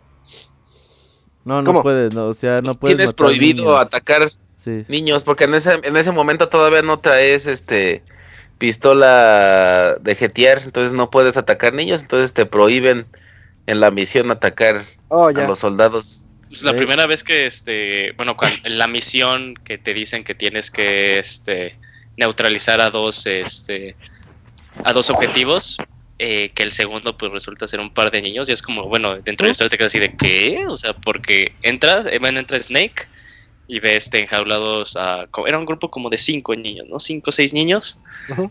este, y aparte, pues, Kazuhira te está diciendo, no, los tienes que destruir, los tienes que destruir. Y nada más ves que, pues, que Snake pues, empieza a balear. ta, ta, ta, y, al, y en el mero inicio te quedas así de, no manches, sí lo hizo, qué pedo. Y ves que en realidad este, pues, le disparó a, a un botecito que tiene. Igual también para que Kazuhira dijera, ah, pues sí, ya los mató. Es que Kaz también ya está loco. Sí, es- terminó muy afectado, o sea, nada más, y, y es algo que también lo empiezas a escuchar en, las, en los cassettes, nada más dice que confía en, en Snake, o sea, ni siquiera confía en Ocelot, porque también duda de las intenciones de Ocelot, porque así dice, Ujú. llegó, dice, pues llegó de la nada y, y ofreciéndonos todo esto, eh, también no, no confío en él. Pues también, y ojalá, y siempre, y siempre deseando que, que vos, que Snake, se diera cuenta de que, de- del error que puede ser tener a, a Revolver Ocelot eh, dentro de ellos. sí, hay una especie de, de lucha interna dentro de, de la Mother Base. Pero también imagínate, nueve años seguidos que torturándote y violándote, pues yo creo que sí acabas loco, ¿no? Sí, no, imagínate, o sea, ya se te acabaron los hoyos y hasta te tuvieron que hacer uno en la pierna, güey, uno en el ojo. Uno le- ¿Qué pasó? Dice Julio, voy para allá. Sí. Pues que torturándote y violándote y luego se te acabaron los hoyos, pues qué pecho. Pues acá, acá es que les, le tocó de todo. Y este, y hay una misión, Robert, donde tienes, te encargan ir por el White Mamba, Ah, el niño. el niño. Sí, sí, Sí. sí, sí. De hecho, bueno, es- ahí sí, sí pequé en desconocimiento de Metal Gear, güey, porque yo me enteré quién era ese niño, güey, uh, como 20 horas ¿Cómo después. Neta, güey. Bueno, aquí, No manches, pero como sí, dato, como dato curioso, este es el que yo creía que era este Raiden. Porque de, o sea, recordemos- de hecho, sí, yo pensé en lo mismo, güey. yo creía que era, no, no al inicio, pues a las dos, tres misiones ya me enteré que era Liquid. Ajá. Pero, pero yo creía desde, desde mis suposiciones de la especial pasado que era Raiden, porque Raiden tuvo una infancia donde, donde era Jack the Ripper y, Ajá. y pues era un niño en la Era guerra, niño, Sí, claro. güero, rubio, entonces decía, no, tiene que ser él. Sí, yo también pues, pensé, yo, o sea, mi primer suposición siempre fue que, que era Raiden. Eh, pues los niños, eh, cuando los rescatas, ya te dicen, no, pues ve por su líder. Y ya, ya vas por su líder y pues te encuentras con este niño que es bien cabrón para pelear. Si te lo... De hecho, eh, hasta hoy, el, el día de hoy me enteré que puedes llegarle así por la espalda y darle un putazo así en el cuello y ya. Eh, se Sí. desmaya y, y le ganas, güey. Pero ya si te pones a enfrentar con él de, de, de forma correcta, pues el pinche niño Sí tu- corre un chingo, escapa, te avienta cuchillos. De hecho, una vez hasta me mató el cabrón, güey. Órale. Sí, sí, sí. Entonces, sí es muy padre eh, que te encuentras con él y ya, ya cuando sabes realmente quién es, que, te, que ya sabes que es Liquid, Liquid Snake y ya dices, ah, cabrón. Entonces, y empiezas a ver una cierta relación con, con Psycho Mantis Con en, Psycho en Mantis, las no próximas misiones, sí, güey. Ajá. Sí, de hecho, yo, yo por yo porque yo sí había asumido que era Psycho Mantis, el, el que salía, pues dije, pues trae la ropa de Psycho Mantis, obviamente Psycho Mantis de niño. Sí, Cuando los personaje, sí de los dije, brazos. sí dije, bueno, es Psycho Mantis joven, pues ha de ser Liquid, ¿no? Pero también como te cuentan eh, ya, ya su historia que te dicen, no, pues es que este güey es producto de... Es que ¿cómo le llaman a... ¿Cómo le llamaban al, al proyecto? ¿Los hijos de qué? Los de, de, de Fan Terribles. Mm, ah, no, no, no. ¿No? Ah, sí, L'Enfant Terrible. De fa- Los fans terribles. Ajá. sí. Eh, ya te quedas Los infantes "No manches". terribles. Sí, te quedas, no manches, es Liquid. Que te dices, no, pues son los niños que están hechos. Bueno, es un experimento con niños que fueron producidos genéticamente con eh, ADN de, de Snake. Te quedas Ujú. así, no manches, Liquid. Y aparte, pues lo tienes, lo tienes dentro de los tuyos. Y también empiezas a ver cómo, pues, que empiezas a tener sentido, ¿no? O sea, eh, este Liquid eh, convivió de cierta forma con Big Boss desde su infancia. Y pues desde ahí, pues puedes asumir pues como las sus intenciones de que ves en Metal Gear Solid. Y dices, ah, pues ya empieza a tener sentido. De hecho, este es un niño al que se le ve que odia todo. Nunca, nunca sonríe, siempre. Eh, siempre está así como odioso, hasta cae mal, nada más verlo siempre quejándose o haciendo caras. Y eso es en parte porque recordemos que desde el Solid, desde el primer juego, del, bueno, de la saga Solid, eh, él creyó que él, él era el clon El, recesivo. el Él- fracasado. él desde niño lo sabe. Él desde que nació le dijeron, oye, pues tú no debes- debiste de existir, pero pues ya estás aquí. Eres el, el clon recesivo. el dominante es pues, el- tu, tu hermano, David, eh, Solid, Solid Snake. Eh, y por eso yo creo que trae esa sensación de que pues nadie me quiere, voy a, a hacer que todos sufran y trae odio dentro de sí. Y Pero lo que hace, a lo que lleva a hacer a Psycho Mantis, que eh, recordemos que Psycho Mantis trabajaba con, con Skullface. Y, y logra hacer que este pues que cambie, o sea, que, que se que se Se lo lleva- sí, lo, lo convence de, de como, como, como una amistad de niños, ¿no? De niños malos. Sí, niños ajá. malos, güey. niños malos violentos. niños eh, con poderes, ajá. niños sin amor. Di- Diría Isaac, Eh, pues lo normal, ¿no? Lo normal en niños sin amor. Oye, pero ah, mucho antes de eso hay, hay unas misiones importantes donde empiezas a ver que en una en un tipo como de fábrica de construcción eh, es una presa donde empiezan a salir cuerpos o cadáveres con con un tipo de Sí, es cierto. De virus. sí de pues ahí se ve medio raro ahí como tienen los pulmones y todo el pedo eh, bastante con un chingo de cadáveres y, aparte también te te vas con el segundo encuentro con Skullface donde te lo encuentras como en una digamos También en en su una base.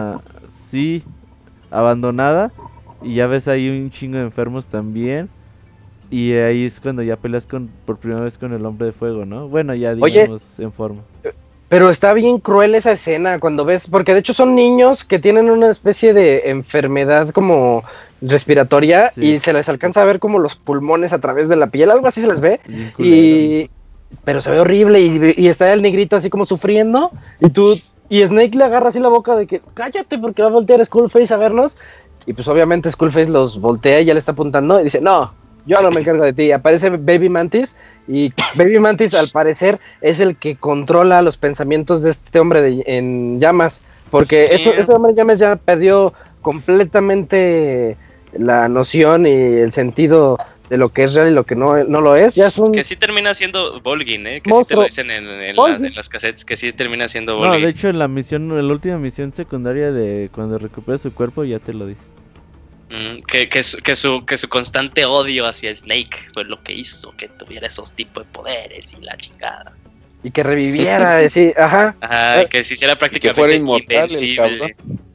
De hecho, cuando te lo fultoneas y te lo llevas a la base, puedes ir ahí a donde está tu zoológico personal y ahí está una jaulita donde, sí. donde está Volgin adentro.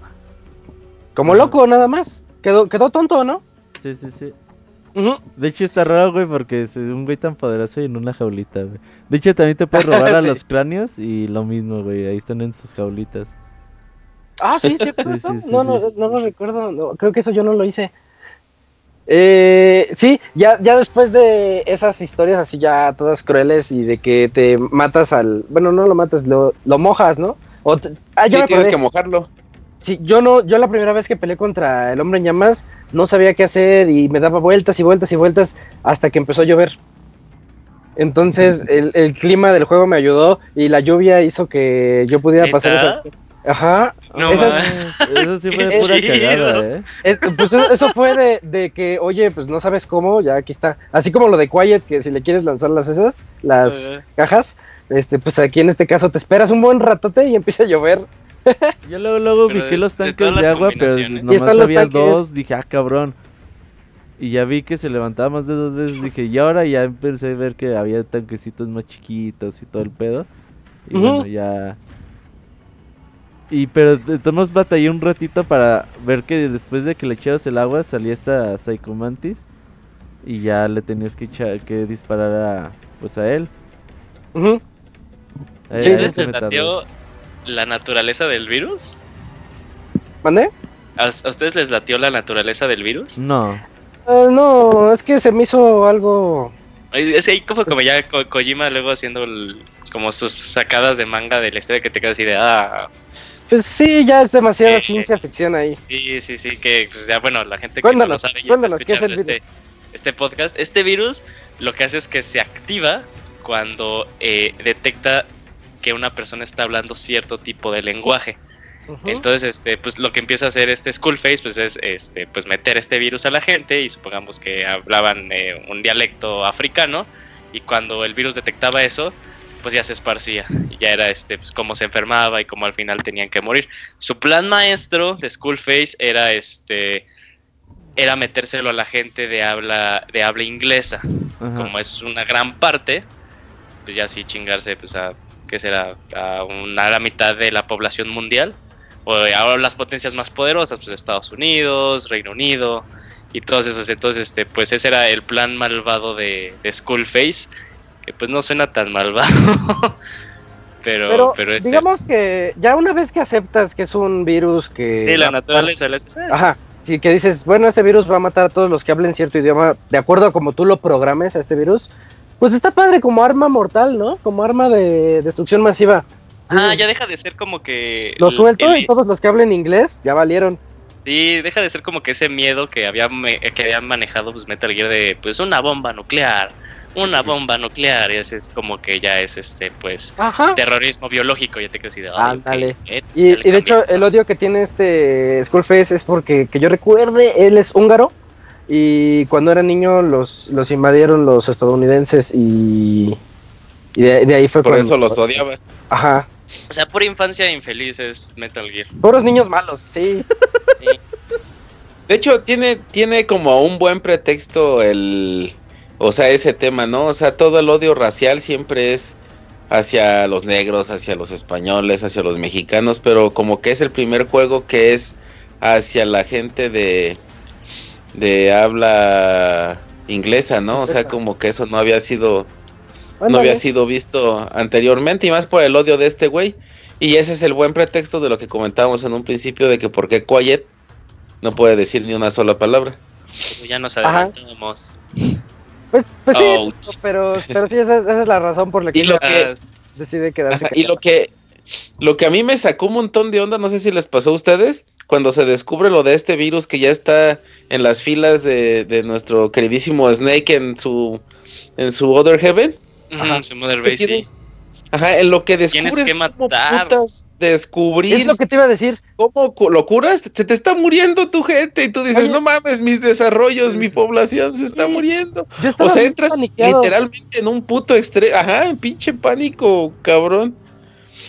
Y esa es una, una de las cosas que a mí me encantó de este juego porque yo no lo sentía desde hace muchos años con algún otro Metal Gear en donde te quedabas pensando, ¿y cómo diablos mato a Mantis? ¿Por qué no le puedo disparar? ¿Por qué si le disparo me, me sabe mis movimientos? ¿O qué es lo que debo de hacer aquí?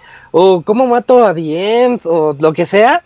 Aquí yo me quedaba pensando todo, toda una noche. Yo me paniqué tanto que apagué el play. Sí, no manches. Dije, no, no, no, ¿cómo lo apago, no se me mueran, voy a pensar. Y me quedé pensando y pensando, y no, No, pero se seguían muriendo. Hasta el día siguiente que ya lo prendí, dije, voy a meterme, me puse a ver cada uno y solamente los que hablan cierto cierto lenguaje. Ajá. son los que se te- los que están contagiando a todos los demás. Entonces tienes que ponerlos a todos en cuarentena. ¿Cómo se llamaba el lenguaje? No me El acuerdo, co- del africano de ahí, ajá. El güey. Alguna pendejada así. Y te, eso Ujú. te lo dice Code. Talker, ¿no? Code Sí, Talker. el ¿Quién Code es Code Talker. Bueno, el indio es que rescatas, ¿no? Sí, eh, empieza. El indio. Pues empiezas primero a investigar qué pedo con el virus, ¿no? Que nadie sabe nada.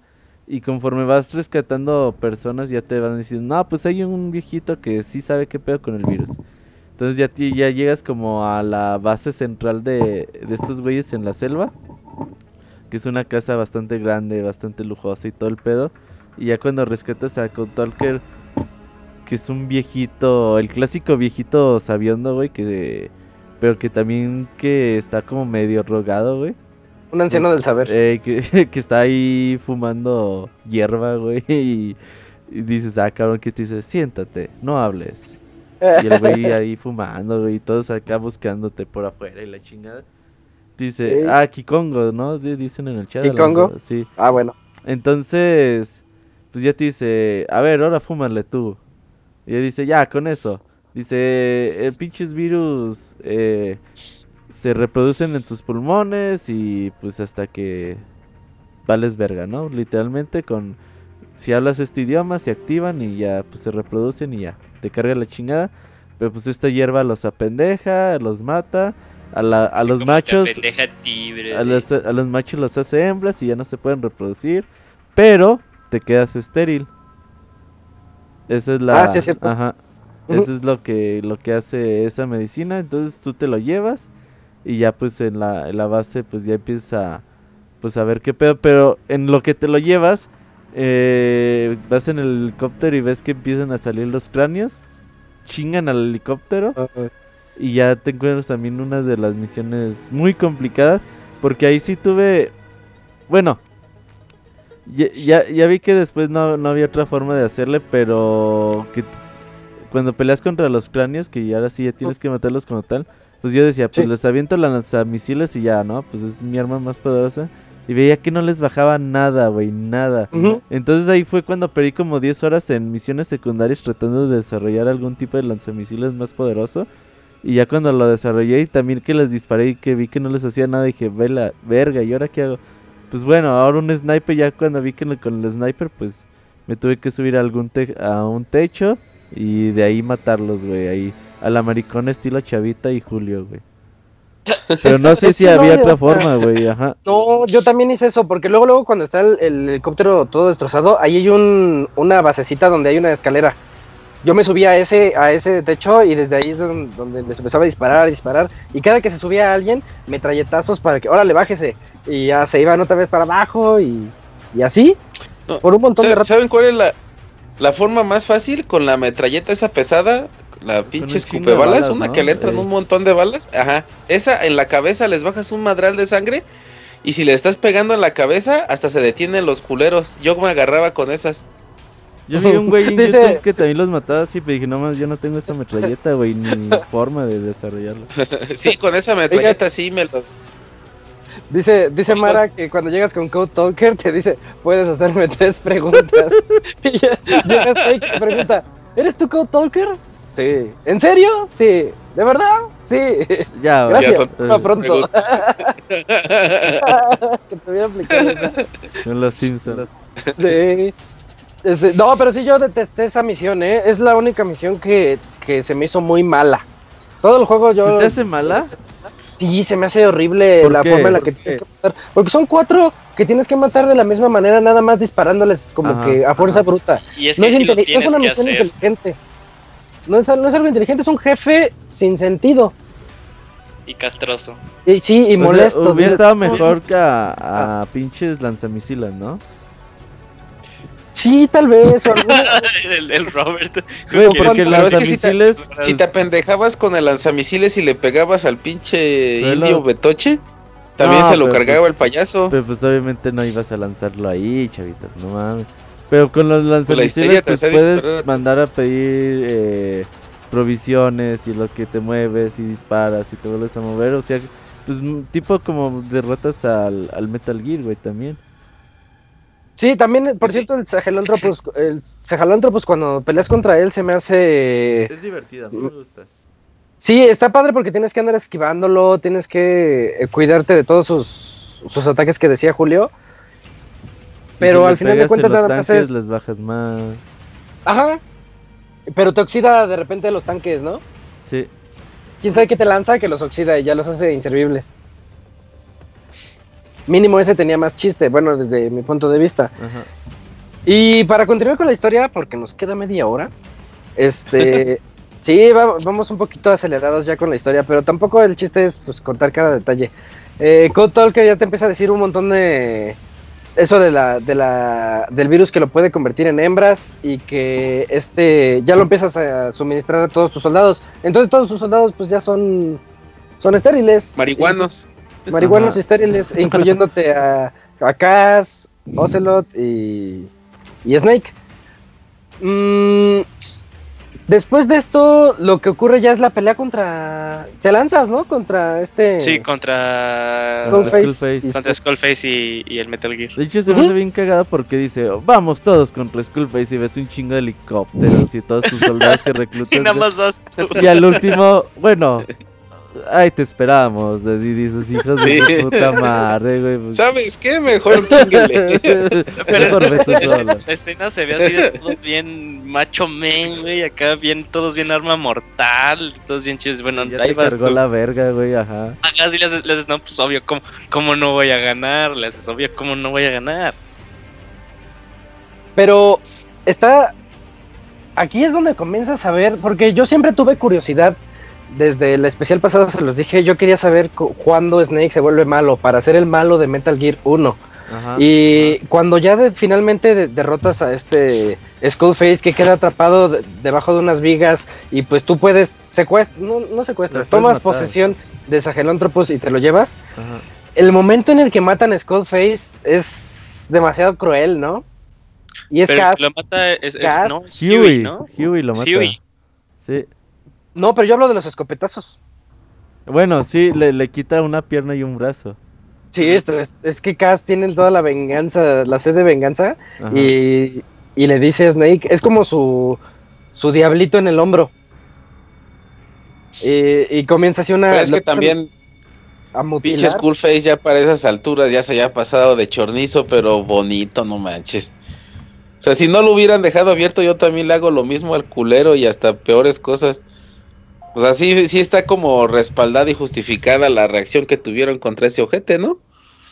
Pues Sí, yo siento pero- que aquí ya es cuando Big Boss se, se le empiezan a ir ya las cabras. Sí, y aparte como que todavía, eh, o sea, te das cuenta, bueno, todo el, todo el mensaje del juego quiere ser acerca de la venganza, ¿no? De cómo al final la venganza te puede dejar vacío. Ándale. Eso, Y ahí es cuando, cuando te das cuenta como que en realidad el problema que tiene Snake no es contra Skullface, porque al final el que deja que haga el desmadre es a, a Cass. Pues, se- o sea, se, se va Snake, o sea, eh, como que no le importa, le dice, ay, es que este güey nada más me lo está haciendo de a pedo y pues nada más lo quería destruir. Pero yo al final, mi problema no es con él. Y es cuando empiezas a ver que es en realidad su- el problema de Snake es con el mundo, ¿no? O sea, o sea, cómo es, cómo es- se está moviendo el mundo, todas las guerras que están habiendo, o sea, que aunque no haya este alguien que lo quiera, que quiera detener una guerra, él tiene que estar ahí. O sea, es otra vez el mismo mensaje de la guerra nunca acaba. Y eso es, en realidad es el, el odio de Snake, la venganza que quiere tener Snake es contra el mundo. ok. que, es algo, que es algo que te das cuenta, pues, en, al final del Metal Gear Solid 3, cuando pues no le quiere dar la mano al presidente, que nada más se queda así de saludar, de pues, güey, yo no quería hacer todo esto. O sea, el problema son ustedes. No, No, soy Sí, yo. claro.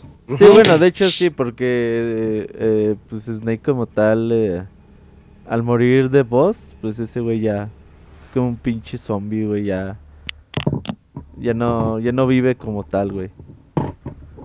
Sí, quedó todo mal. Sí, sí, sí. Y lo que hacen aquí es rescatar las tres, bueno, en teoría eran tres eh, muestras de este virus que iba a liberar este Skullface, pero nada más tiene dos, dos, este, los destruye, los lanza creo que fuego, dos frasquitos, y te muestran cómo en el tercer frasquito este Eli, alias Liquid Baby Li- Liquid Snake, está, está platicando con, con, con Mantis, Baby y Mantis. Y Baby Mantis le, le trajo el último frasquito. Entonces, el, el frasquito que tiene también la, la- esta arma, la última muestra del arma mortal mundial, este, lo tiene Eli y se lo guarda. Y si no estoy, y cuando ya llegan Sahelanthropos a la base, eh, es cuando te das cuenta que también Huey ya está como que loco. Ajá, sí, sí, está loco. Oye, pero el, el virus que se queda Eli, podemos asumir que es este el Fox Die. No. No, No. no, es el Fox Die, porque el Fox Die se es lo mismo. Sí, o sea, pero bueno, quién sabe, güey. O sea, pero, o sea, no El sé. Fox Day lo Eh, hace Naomi, ¿no? Pero me gusta la pero- teoría de Julio, mira, me gusta la teoría de Julio. Este Porque es como no dicen el- nada de eso, o sea, El inicio, el inicio del Fox Die, porque esta cosa serviría de inspiración para después que crearan el Fox Die Naomi Ajá. para ah, inhibir las nanomáquinas o poder matar a alguien nada más estando al lado de él porque Específicamente por su ADN, ¿no? Exacto eso eso entonces me o sea, gusta sí, esta sí, teoría sí, sí, sí, o sea, no, no es tal cual, eh, no es lo que quería llegar que era el Fox Die, pero pues sí, como que de ahí puede ser que salió la idea, ¿no? sí muy muy buena teoría sí me gustó y Por sería- imagínense que, que hagan un pinche virus de ese para no decir groserías, el Robert y yo nos cargaría el payaso de volada. Sí, ya, mejor mátenme. Por- porque en realidad ese sería como que el único eslabón perdido que quedaría pues, en, en- como que en toda esa historia, ¿no? O sea, conectar ya el Metal Gear Solid 5 a los sucesos del Metal Gear y pues, todo lo que pasa a lo largo de la historia de Snake, bueno, de Solid Snake. Porque Pues aquí sí es donde- pudiera ser. donde vemos los créditos del juego. Ya terminamos el, este capítulo, capítulo 2, que, que nos deja a todos con una especie de final, de final a medias. Ajá, un final vacío y un final cruel, un final en el que dices, bueno, pues no, no parece que salvaran nada. Y, Sí, estuvo Y- bien, la venganza estuvo dulce. ajá, tuvo su venganza y ya. Pero después de esto vemos que no ha acabado el juego. Vemos que todavía tienes chance de realizar más y más misiones, ¿no, Robert? Que pues sí, eh, de hecho, seguramente. Walkersazo. Sí, de, seguramente la gente no recuerda porque ya para este entonces ya pasaron 40 horas, 35 horas. Y Sí. ya ves que hay un capítulo 2 y cuando empezó el juego pues decía obviamente capítulo 1 y dices, ah cabrón, pues sí es cierto, ah, este juego es por capítulos. Y aquí es donde creo que es donde falla el juego, güey, porque el capítulo 2, eh, la mayoría de las misiones no son nuevas, todas son casi repetidas de misiones Sí. anteriores donde De pues hecho, ya te dicen, ¿sabes son? Aquí- las mismas, pero en, en pero- difícil. Ajá, eso, exactamente que te dicen, bueno, quienes, aquí vas sin dicen que aquí es armas. cuando, cuando Kojima ya estaba en broncas con Konami. Sí, ahorita que Ujú. contemos ya el final y hablamos de todas esas. De hecho, vámonos rápido ya para hablar del final y Sí. todas las teorías y todo el pedo. Bueno, total que aquí encuentras. Eh, son las mismas misiones, pero en ocasiones las cinemáticas pues ya empiezan a, a cambiar. Ya, por ejemplo, vemos como eh, él y Mantis están en la, en la Mother Base y pues empiezan a como a ver qué pedo con el Metal Gear, a ver si se lo roban o no. De hecho, en un momento si se lo llegan a robar. Pinches chamacos, güey. Güey, son pinches desmadres esos güeyes. Güey, pero es, es así de, te quedas así de, ay, yo cuando tenía esa edad, lo que era era a ver si me robaba las llaves del coche y estos güeyes robándose una pinche arma nuclear, Un güey. Metal Gear. Así de, pensando en, pensando poquito tú. De hecho, Oye, sí- pero hay una parte importantísima aquí, Robert, A ver. que de hecho es la que más me la dolió del juego. hablar, sí. Ah, la del virus que muta. Sí, es que Huey se vuelve, de plano Huey ya está mal de la cabeza ¿Se te y hace? lo que, pues es que fue su culpa. Ver. Sí, por- eh, ya no podía con la culpa Huey. Huey no sé por qué se pone a mutar el virus Ajá. y descubre la manera de... eh, ¿qué, qué es lo que hace con el virus? Para que empiece, es que empiezan a enfermarse otra vez tus, tus soldados y tienen un área de cuarentena. Ajá. Pero todo eso es culpa de Huey, porque Huey lo mutó otra vez. Y lo hizo que fuera algo así como un hermafrodita. Y la única cepa de ese virus era lo que quedaba, los soldados que quedaban en cuarentena. Y la misión que le encargan a Big Boss es de que entre a ese lugar y pues se encargue de todos Y ellos los mates, sí. y los mates. Ah, sí está bien culera esa pinche Hay una escena, no parte- manches. Hay una parte en la que los científicos que están ahí y los soldados te saludan. Todo, todos así. Sí, no mames, sí está bien culero. Mientras tú les estás apuntando con la escopeta o con lo que traigas. Y este. Y pues a sangre fría los empiezas a matar uno por uno mientras te están saludando y diciéndote gracias. Y sientes que eso ya está como que metiéndose en la cabeza de Big Boss. Dices, no, Big Boss ya quedó loco después de esto. De hecho, es la, la Esa- escena que viene en un tráiler donde se baña con las cenizas de sus soldados. Sí, el funeral, no mames. Es Esa puta escena pericazo, está de la sí, es verga. güey, El no mames. sí, sí. Es el, es cratosazo porque se vuelve como Kratos blanco el güey. Eh, sí, es cuando se vuelve el Ghost of Sparta. Sí, esa, esa misión sí, Sí, es muy está bien cabrona. Muy, sí, muy no mames. Está mega cruel. Y luego dices, pues ahora qué le van a hacer a Huey. No, ¿Qué onda? Y lo destierran. Ujú. No me lo suben en un botecito. Y dice, bueno, ya lárgate de aquí. Pues porque bien, Cass te, ¿eh? Cass te quiere matar, Cass te quiere torturar Todos, y violar así como todos. le hicieron a él. Todos, ¿Todos? quieren matarlo menos Big Boss. Snake. Sí. Y Big Boss, yo creo que por el pasado que tenían, le dice, bueno, pues te vas. Sí, porque te hizo Y- buen par en Peace Walker, ¿qué eso, no? sí.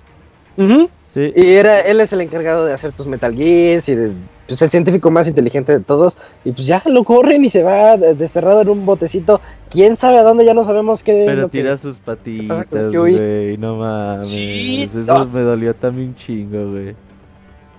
Que el bote Está se muy está cruel. hundiendo, güey, y dice, güey, pues déjalas tiro y no mames, qué culero. Sí, pobrecito. Sí, güey. Pero yo, creo, que él sobrevive porque él hace las patas del Metal Gear Solid 4, ¿no? No, no. son las patitas, son las piernitas esas de los geckos. eróticas que ¿Los te atacan. Los geckos, ajá. geckos? No. No. De hecho, Huey ahí se suicida, ¿no? Tiempo Hasta donde yo, después. yo sé sí, porque lo dice este Otacon en el 2. Sí, se suicida cuando el Otacon le pone con su madrastra. Ah, sí es cierto. Sí, sí, Eh, sí sí. es cierto, eso fue lo que hizo. y que luego esta Emma quería con él y todo. Está, está bien dañada la ¿Quién es historia. Emma, güey? No me acuerdo su hermana. Emma Emmerich, su- esta II. Sí, ¿verdad? Su hermana. No mames, güey. Esa familia sí está bien intensa, güey. A lo que va. Eh, sí, güey. Sí, sí. De esa familia sí deberían de nacer niños malos y no, güey. Sí, también este, este Otacon era un niño malo. Eh, De esos niños naughty, naughty. Eh, eh, y, es- y, y bueno, yo nada más quería hablar de eso.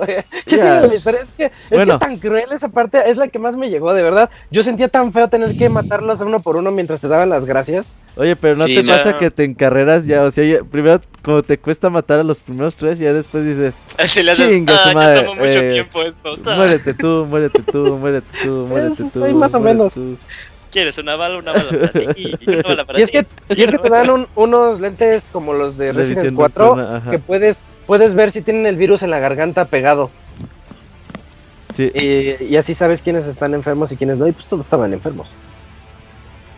No Menos uno y se faltado enferma último, güey. Mm. Faltaba poner una música más dramática en esa escena y no manches.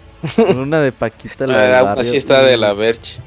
Oye, ya, Ya hay que Sí. contar el final, Lo siguiente ¿no? importante Porque sería lo de Sí, Quiet. ya, ya, Robert, el, el final verdadero de, de Metal Gear, que también se me hizo cruel, está bien padre.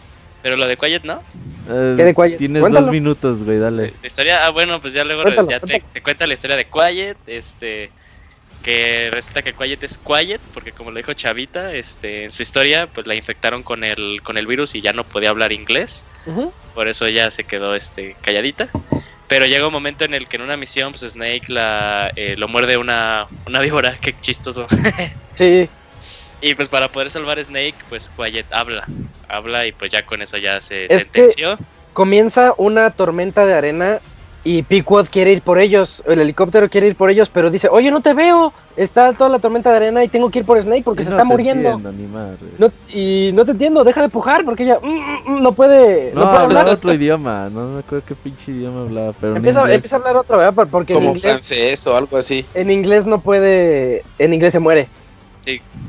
Y es cuando con todo el dolor de su alma de Quiet, pues como que se enamoró de Snake ya desde unas misiones atrás Sí, se le de nota. hecho, de hecho en sus unas, ojos. te, te, te deja también unas notas en las que te, te dice lo que siente, bueno, lo que siente hacia Snake y sí, Sí. sí estaba Mm. como que clavada con él.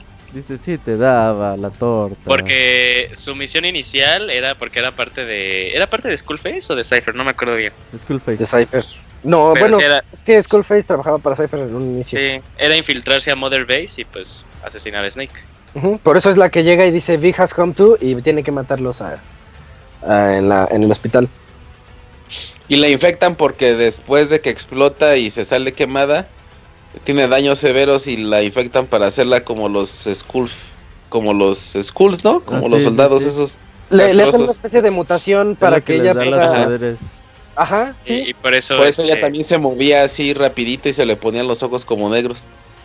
Sí, Exacto. y recordemos que, que Quiet era este que eh, se alimentaba a través de fotosíntesis Y respira por el por la piel, ah, ajá. por la piel, ajá. Por eso está encuerada. Sí, los shows con el agua o... Sí. Porque te explican que, que, que se había quemado todo su sistema respiratorio, ¿no? Y por eso tenía que respirar a través de la piel o algo así, ¿no? Ajá, Sí. sí, sí, por... Sí, sí, sí. Por eso al inicio del juego sí habla y ya después no. Y está, y está bien padre cuando empieza a dar todas las direcciones y dice, no, a la derecha, a la izquierda, eh, al norte, no sé. Y ya llegan por ellos, pero ella ya sabe que su destino es morir, porque Sí, habló. pues de hecho su- sube Snake Sí, y ya se va a morir ella solita. Le deja algo, ¿no? Una, un cassette Una, sí, un casetito Sí. para con... Y ya le dice, no, pues donde ya ella nos le explica dije- todo. Ajá. Sí, sí te quería dar triste, Snake, pero ya eres estéril, entonces ya Pero no ya, puedo. no se te paraguas. Ajá. Al contrario, pues ya se podían dar sin problemas. Pero, pero, eh, eh, era lo que había también cambiado este este Huey, ¿no? Que la posibilidad de que entre mujeres se pudieran reproducir. Sí. La- ah, era eso, sí. Los, Sí. los virus estos, porque Huey está loco. Huey quedó mal de la cabeza. Eh, corte inglesa ya iban a hacer en Mother Base. Ah, Oiga, ya hay, hay que hablar del final porque está cabrón el tiempo. final, el final, final, Robert. Bueno, eh, para desbloquear el final, que es la misión 46, Ujú. pues tienes que tener tres partes de la Mother Base. Bueno, hay varias partes médica y todo eso, entonces tienes que eh, desarrollarlas al menos a tres cuartos. Y eh, tienes que oír todas las cosets amarillos. Tienes que... Y creo que con eso. Cuando haces esos... Oye, hacer algunas secundarias también. Ajá. Las misiones secundarias que te dicen misiones secundarias importantes. De- haciendo Ajá. todas esas mi- misiones secundarias y lo demás, pues se desbloquea la, la misión 46 que ya te dice la, el verdadero final. Y ya Sí. Y la que- misión se llama The Man Who Sold the World. ajá, Oh, sí. Ajá. y ya ves cómo empiezas en el principio, güey, en la misión. Y ya, pero ahora sí ya empiezas a ver todo, pues todo lo que es sin cortes y, y- y todo el pedo. Y más consciente también. Ajá, exactamente. Ya ahora sí va- entiendes todo lo que está sucediendo. Y ves que cuando está casi está eh, Snake en, en el hospital, que los acaban de llevar y, y están viendo qué pedo, pues ahí está un tercer cabrón que también está ahí en el hospital. Y tú eres ese tercer cabrón en realidad. Ese tercer... No, pero, es- pero espera, o sea, la, la revelación empieza con que aparte eras con el que iban en el helicóptero terminando Ground Zeroes. Ajá, El doctor, el doctor del El que habló doctor. Julio al inicio. Ajá. el que le Sí, por quita eso la mencioné bomba paz. doctor. Eh, eh, eh. Sí, sí. y Entonces- este. Sí, Robert. Dale, sigue. no, dale, dale, dale, dale. No, yo nada más quería mencionar lo de Paz. Porque hay, mom- hay unas.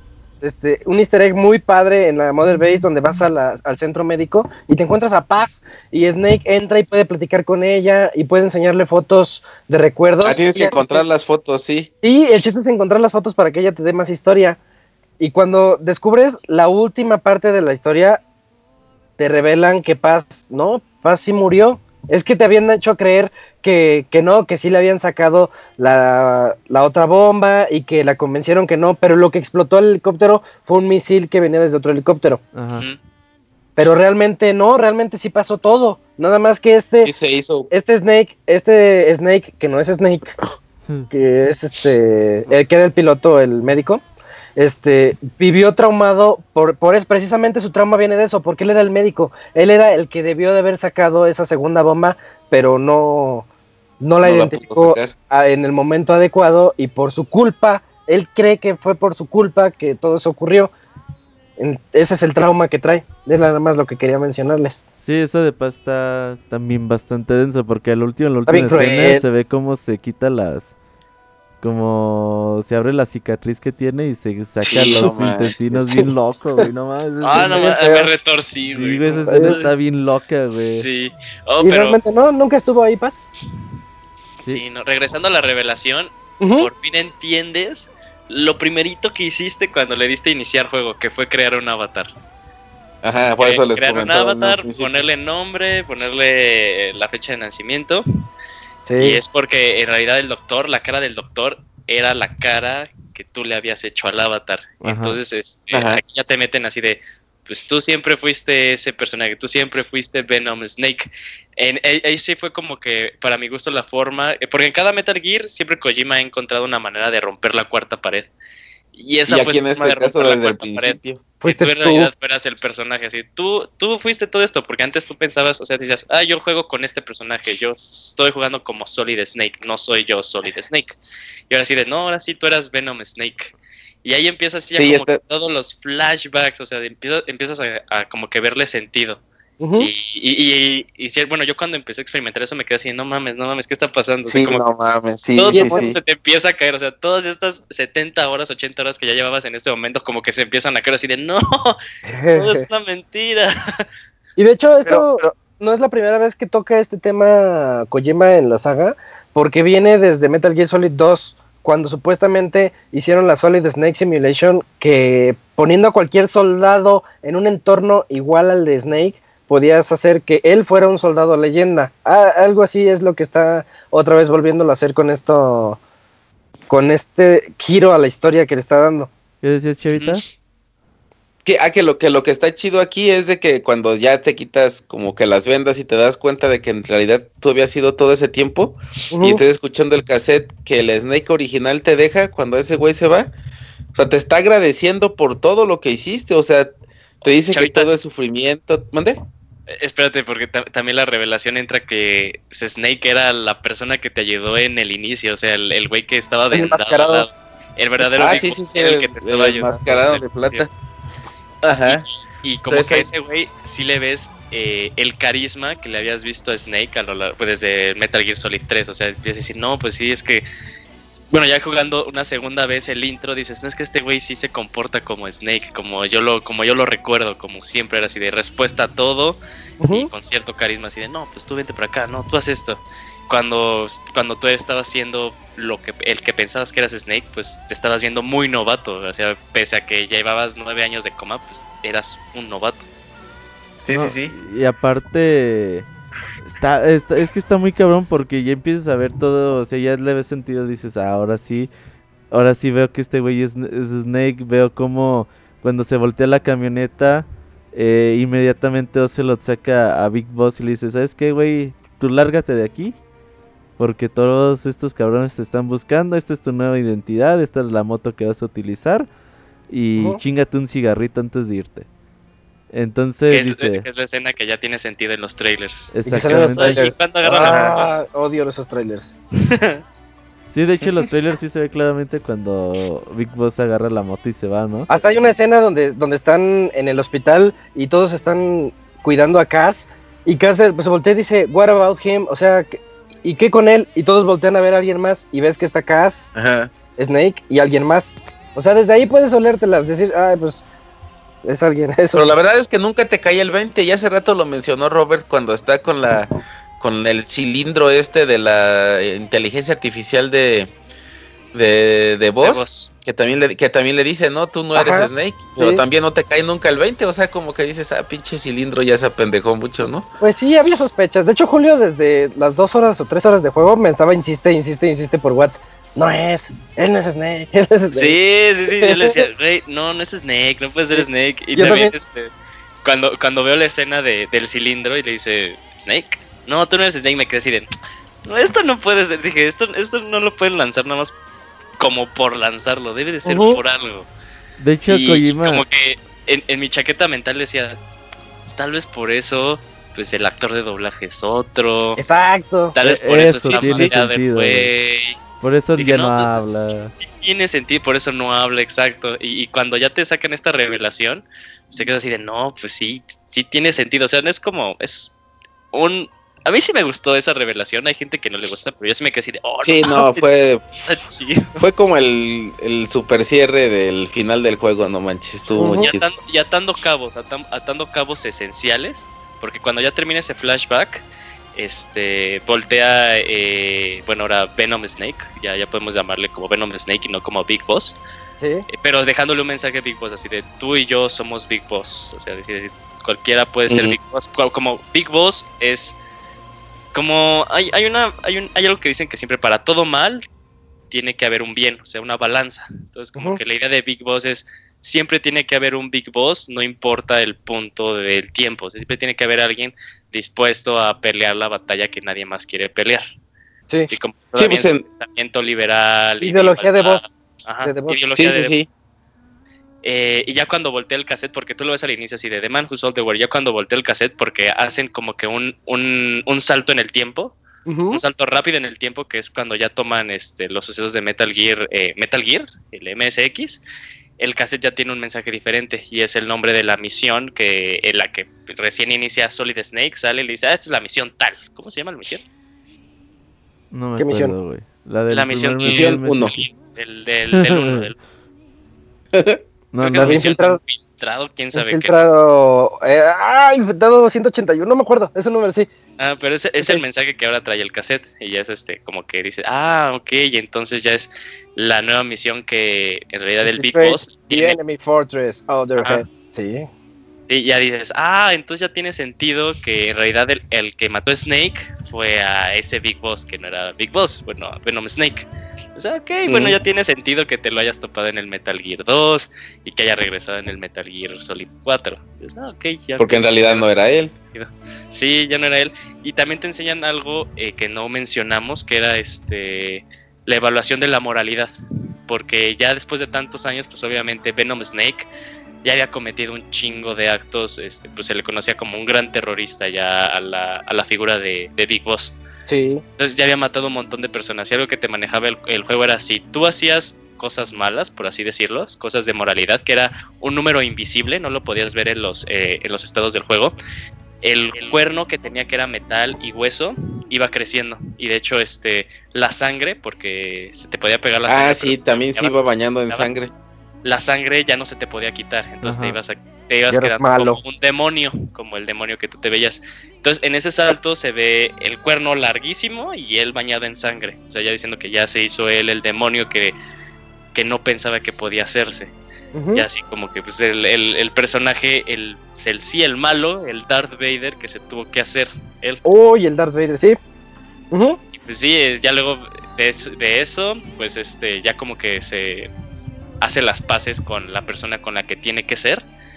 Le da un puñetazo eh, al, a- al espejo y de hecho, y de hecho atrás, en, la- en el cuarto en el que estabas, pues podías ver el, el símbolo de Diamond Dogs. Y ya cuando lo parte y se y, y puedes ver el vidrio este roto, pues puedes ver el símbolo de, de Outer Heaven. O sea, ya estás Heaven. por fin en, en, en Outer Heaven. Y la canción de The Man Who Sold the World en este, en esta parte Sí, no tiene manches, el no sentido manches. más chingón del mundo. Porque cuando David Bowie escribió The Man Who Sold the World, lo escribió como Algo un diálogo a sí mismo, porque David Bowie, pues ya saben todos que era bisexual. Sí. Pero en ese entonces él, él decía que era heterosexual, totalmente heterosexual, y una forma en la que él, se pu- él pudo experimentar con su creatividad, con su persona, con todo esto, fue al inventarse el personaje de Ziggy Stardust. De hecho, antes de que ya pudiera tomar la personalidad de Ziggy Stardust, David Bowie escribe esta canción y fue como que una forma en la que él podía platicar con él así de, este, yo estoy platicando contigo, sé que nunca has querido perder el control, pero en realidad este, en algún momento lo tienes que aceptar, tienes que hacer las paces contigo mismo. Y, y es una forma muy Sí. padre, o sea, este, pues ya que dices, ok, yo en realidad, bueno, el personaje de Venom Snake, yo no soy Big Boss, pero tengo que, tengo que tomar ahorita este papel para un mayor bien, porque al final todo se regresa a que todos le eran este, fieles a morir al verdadero Big Boss. Entonces le dice, no, él me dejó esta misión y yo la tengo que llevar a cabo porque yo confío en, en, en la mentalidad, en la meta final de The Big Boss y lo tengo que hacer porque yo sé que esto es para el bien. Y ese mensaje, o sea, pues padre, sigue siendo patriótico, sigue siendo heroico, sigue dejando bien en alto, pues este, el, el papel de Big Boss, después como que de medio destruirlo en Metal Gear Solid 5, porque te quedas así de, es que como, siempre te quedas con la idea de, es que este como que no puede ser Big Boss, o sea, ya no habla, sí sigue haciendo cosas heroicas, pero como que siempre anda dudoso, no anda este él con las ideas, él proporcionando, Como él que respondiendo. lo Ajá. como que ya siendo más un, un lacayo que siendo él el, el Big Boss, siendo más un lacayo que Big Boss. Entonces te quedas así, de, ah, ok. Es una manera como después de medio romper esa imagen de Big Boss, al final volverla a subir, volverla a decir, no, sigue siendo este Big Boss, sigue siendo esta persona, este ideal eh, que tiene que existir porque pues, la serie así lo permite. Y yo con lo que me quedo también de este final, ahorita también nada más quiero agregar que te dicen, te cambian la línea de tiempo, porque te, te explican que el, el Big Boss al que te enfrentas en Outer Heaven, en el primer Metal Gear, que la revelación del primer juego era que pues él era tu jefe de la unidad Fo- Foxhounds Ajá. y que se había revelado y se había vuelto loco y se era el malo de la base. Y tú dices, no, ¿cómo puede ser posible? Pues es porque es Venom Snake. El primer Big Boss al que te enfrentas en todos los primer, el primer Metal Gear de todos es Venom Snake. Y el del 2, el de Solid, Solid Snake Revenge, Snake's Revenge, este Sí, Big Boss. es Big Boss, el Big Boss, el Ajá. bueno. Y aquí no me cuadra tanto, solamente es, me cuadra un poco porque recordemos, escuchando el especial anterior, lo que les platicábamos de que eh, las, toda la base estaba llena de niños y que todos los niños decían, es que él me salvó, es que yo creo en él, él es bueno, y tú te quedabas todo sacado de onda porque decías, ¿cómo puede ser bueno si, si está creando una base militar en Zanzibar Land con misiles y misiles nucleares y toda la mentalidad esta? Puede ser. Yo tengo la idea de que Big Boss lo que hizo en Metal Gear 2 es equivalente a lo que hizo The Boss. Dijo, no, alguien tiene que llegar y matar al emblema de Big Boss así enfrente de todos y presumirlo para que él se vuelva el nuevo soldado leyenda. El soldado leyenda que Solid Snake se convertiría en Metal Gear Solid. Y después en Metal Gear Solid 2 y así sucesivamente. Oye, Entonces- hecho, e- eso sí tiene mucho, mucho sentido, güey. Porque ahora que ya te das cuenta de todo lo que sucede y de lo que hace el fantasma y lo que hace Big Boss, pues si te quedas como que pensando si realmente lo que tú hiciste en el primero y en el segundo juego, tú eras el bueno, tú eras el malo, alguien utilizó a Solid Snake para eh, cumplir lo- las misiones de alguien más que quizás no, sus intenciones no eran las mejores, güey. O sea, ahí ya no sabes en realidad si eran tan malos como de como se pensaba que eran en en los en los bueno, en los primeros años de estos dos juegos. Ujú. Oye, Robert, y recordando nada más un poquito de Metal Gear Solid 4, ¿te acuerdas que el, el código genético de Big Boss era el password para Arsenal, para la GW, para la inteligencia artificial de los Patriots? Este, y que sale un Big Boss todo quemado. Y que al final del juego sale Big Boss como si nada. Ah, y es sólido, sí. Y es este, ajá, y El que se quema. el, el que estaba todo quemado era Solidus. Ajá. Y al final es este el Big Boss original. Na- nada más lo que, que- lo que quería recordar era que en el 2 no lo, lo matas, pero lo los Patriots lo reviven. Ajá. Se lo llevan y lo reviven y lo dejan como en En otra estado vez de como en- estado de coma, criogénesis. ¿no? Este, la, la Walt Disney. Sí, sí, sí. Y, y Chavita, ¿ibas a decir algo? No, no, no, no, no, que sí te la compro también. Esa, esa parte de cómo, aunque haya sido un proyecto muy posterior a los originales, eh, lo supo eh, pues manejar bien o, o am- amoldar bien como para poder hacer el llenado de esos huecos que probablemente en algún principio no hayan quedado muy bien tapaditos, pero sí, sí, sí, totalmente eso pudiera dar una respuesta muy clara a, pues a esas dudas que había en, en, en el momento en que se, se jugaron los títulos y que te decían que sí, primero sí y luego no. Ajá. Y todavía nos podríamos poner bien quisquillosos con este tema y da demasiado para ponerse a platicar sobre esto. Pero hemos llegado al final. Todavía Llegamos nos quedan este- 15 minutitos, ¿eh? Ah, sí, Porque entonces te va a 10, mi- 10 minutos tarde, sí. Oye, Entonces, pero la verdad, a ver, aquí yo quiero preguntarte algo, Isaac, que ya me queda con la duda, güey. Cool. ¿Cypher es bueno o malo, güey?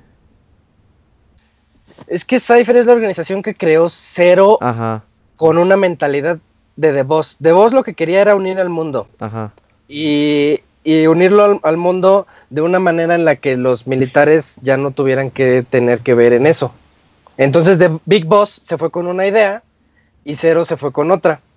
Y la forma en la que Zero, al crear Cypher, era como la errónea. Era la forma de. a través del miedo, a través de tenerlos a todos controlados. Recordemos que Zero es, es uno de los fundadores de The Patriots. Ajá. Y lo que los Patriots querían era mantener a todos en control. Lo vemos en el 4. Que a todo el mundo ya lo tienen bien caladito con sus, nanoma sus nanomáquinas inyectadas y que ellos te controlan al 100% siempre. Entonces, Cypher, pues basándome en esto, yo diría que es malo. O sea, O sea, los que principios. tiene una pinche que se idea bien basa- loca, güey. Sí, todo, todo Sí, es fue como al extremo, ¿no? Es un, es un Sí. extremista el güey. llevar las ideas de The Boss, que eran buenas, pero al extremo. Y pues sí, todo. Ah, mira, pre- precisamente ahorita nos está acompañando Prieto Smashero y acaba de mencionar. Dice: Metal Gear se trata de que no haya puen- de que no hayan buenos ni malos, solo distintos puntos de vista sobre la paz. Sí, claro. Y, y sí es cierto, y es parte de lo que decía Julio ahorita en su conclusión, su, su excelente conclusión, eh, que pues cada quien la veía de su manera diferente. De hecho, Big Boss tampoco lo veía bien, porque recordemos en Peace Walker cuando se empieza a meter con las ideas de que yo necesito crear mi propio Metal Gear para generar disuasión nuclear contra todas las demás naciones, y si alguien se quiere meter con el débil, pues yo voy a defender al débil para que pues no se quiera manchar algún algún norcoreano que quiera por ahí apuntarle a no sé a Costa Rica por ejemplo se me ocurre este y decir no pues yo me voy con, con Costa Rica para que dicen oye no te manches Eh, sí es- Pues sí, es, es, es más, más que nada basándose en el diálogo último que tiene con The Boss cuando se enfrenta, ¿no? O sea, lo, y lo que ella le dice. O sea, aquí no hay buenos ni malos, siempre, siempre y cuando lo, hasta donde tú quieras seguir haciendo por tu país. O sea, yo lo dejé de hacer y yo lo hago ahora por mi cuenta. Pero si tú tienes que acabar conmigo, pues no te, o sea, no te voy a detener. Pero también tú piensa qué tanto lo que estás haciendo es porque tú quieres o porque te lo mandan. Entonces como que desde ahí se, se desenvuelve todo lo que pasa en su cabeza y, y pues en algún momento se acaba convirtiendo, como hasta en la historia nos dice, te conviertes en lo que más odias. Oye, y me gusta mucho el último diálogo que aparece otra vez la clásica pantalla del logo con este Cass y, y Ocelot hablando. Porque Ocelot, de este cast también, el único que no que sabía que no era el Big Boss real, será Ocelot, güey. Ocelot, y, sí. y, y casi sí creía que era el verdadero Big Boss. Y le dice, entonces, ¿dónde está el verdadero Big Boss? Dice, ah, pues ese güey está creando ahora sí el verdadero Outer Heaven. Dice, está en un lugar apartado del mundo y está trabajando tranquilo. Y ahí se ve como Cass dice, ah, pues que se vaya a la verga ese güey, porque yo pensé que estaba haciendo algo con él y ese güey no, nos abandonó. Dice, voy a hacer más fuerte al fantasma. Y ya dice Ocelot, pues algún día, dice, solamente habrá espacio para un solo Big Boss. Dice, y pronto vendrá la, la era de los hijos de, de Big Boss. Es muy probable que pues se quieran enfrentar entre ellos dos, así que tú tendrás que soportar a uno y yo tendré que soportar al otro. Dice, los y- reparten. Ajá, y ahí vamos, vamos a tener que ser enemigos y uno va a tener que matar al otro. Entonces ya también ahí sigue, de cuentas sigue es lo que hacen. Sí, sigue teniendo sentido ya para lo que sucede en los juegos posteriores. Es una conexión muy cabrona. Estos Es últimos cierto. Misiones del juego, diálogos y todo el pedo es una, mis- eh, una conexión muy cabrona con los juegos de Y- posteriores. Y por eso este en el Solid, este Liquid siempre está aliadísimo con Ocelot y lo tiene de mano derecha y, y pues Mentor. así se- sí, es que es, es que es su mentor. Ocelot fue el que crió a Liquid Snake y mientras tanto en el primer Metal Gear, pues nosotros nos enteramos que el mentor de Solid Snake fue Big Boss. Pero el Big Boss de Metal Gear, ya dijimos, era Venom Snake. Entonces ahí ya Ajá. todo, todo cuadra. Lo que no me cuadra es que, ¿cómo es que siendo su clon y luciendo exactamente igual, nunca pensó, oye, tal vez tú y yo seamos parientes? Es, que- es que le dijo, no, yo no tengo un cuerno, no puedo ser su hijo. Bueno, sí, es que me, me- me genera esa curiosidad. Eh, lo mejor era por las gráficas feas. Eh, sí, Sí, estamos dijo, en no, planos. Sí, todos eran iguales. Ajá. Oye, nada más, sí, también. sí, Robert. como nos quedan muy, nos quedan 11 minutitos, güey. Ya nada más hay que hablar de que el juego no está completo, güey. Que es su puto pecado, cabrón. Es que sí. Ujú. Ajá, Eh, Bueno, ajá. cuéntalo, cuéntalo. Tú, ay, de hecho está el final liqueado en, Sí. en YouTube. Básicamente, La misión 51. pues, eh, el juego, el desarrollo del juego y el presupuesto se extendió tanto que pues fue cuando empezaron a tronar Kojima y Konami.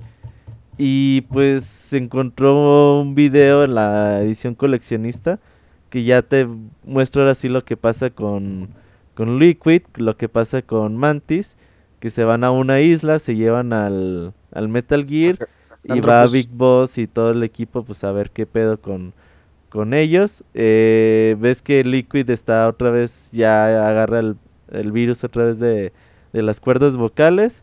Pelean otra vez con el Metal Gear. Y pues Big Boss se las arregla para chingar al Metal Gear de nuevo. Y ya en un momento le pues dice, ah, ¿sabes qué? Está infectado también Liquid, hay que matarlo. Y Big Boss no se anima a matarlo, le dice, ah, pues aquí te quedas. Y ya le da el arma para que este Liquid se suicide. En ese momento llega Mantis y le, le, extrae bien fácil los virus de los pulmones, así con sus poderes. Sí, Pero esa pinche cinemática está al 30% de desarrollo. está fea. O sea, nada más ves pues una tercera parte. Es todo lo que lo que alcanzas a ver. Y pues la teoría es de que se encontraron, bueno, se encontraron archivos para un tercer capítulo donde ya iba pues íbamos seguramente iba a ser las mismas misiones más difíciles, pero íbamos a conocer más cosas de la historia y lo que iba a pasar con Mantis y con Liquid eh, y con el Metal Gear, porque en realidad aunque tú vas viendo que se lo roban y que están planeando todo eso, pues ya nunca vuelves a pelear con ellos. Y mucha gente se queja de esto y yo no lo veo algo como algo tan malo. O sea, sí Porque- es doloroso, güey, porque Sí. dices, hijo de Sí. puta madre. O sea, ¿qué hubiera pasado si hubiera Pudimos haber tenido más. Pero por otro lado yo lo veo como la libertad creativa de, de un, un final en el que tú puedes interpretarlo como tú quieras y que a la gente no le gusta eso, la gente quiere que le cuenten todo, todo al 100%, pero vieras que yo sí me quedé satisfecho con este final. O sea, me gusta a mí. Y a yo mí- también. Sí, a mí me gusta Ujú. también muchísimo el final. Y de hecho, o sea, ya considero que eh, esa misión 51 que pueden encontrar en YouTube, pues eh, es un complemento a lo que pues está sucediendo en el juego, ¿no? O sea, te Sí. complementa los sucesos de ese juego, pero más que nada no tiene eh, relevancia para el futuro ya de, de la serie como tal. Pero sí, o sea, sí, sí te deja con ese saborcito de qué hubiera pasado. Si lo hubiera...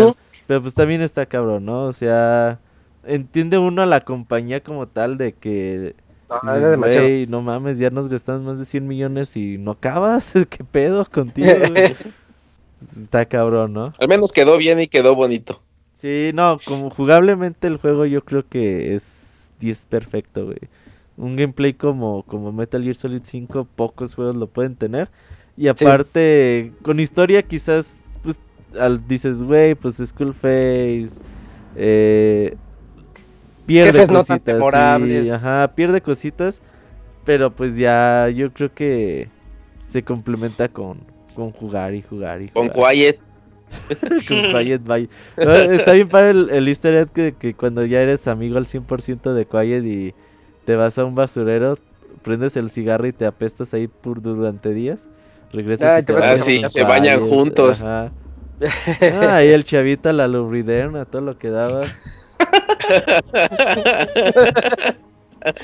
Así Oigan, ya vámonos, amiguitos. Y porque- quedan, quedan como, como cuatro minutos, Robert. Sí, ya para la canción final. Cuatro minutos. Pues díganse nada más un minutito, ¿no? No, un minuto, Julio. Dinos una cinco conclusión así bien minutos la canción.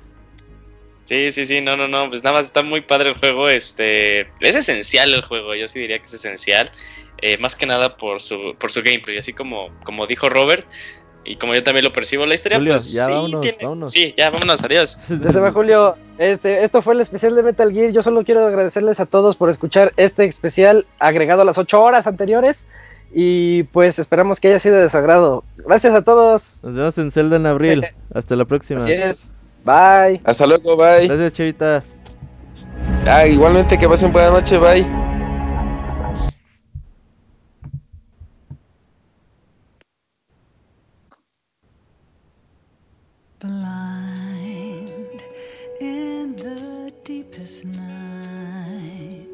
Reaching out, grasping for a fleeting memory.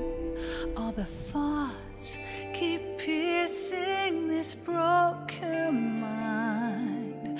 I fall, but I'm still standing, motionless.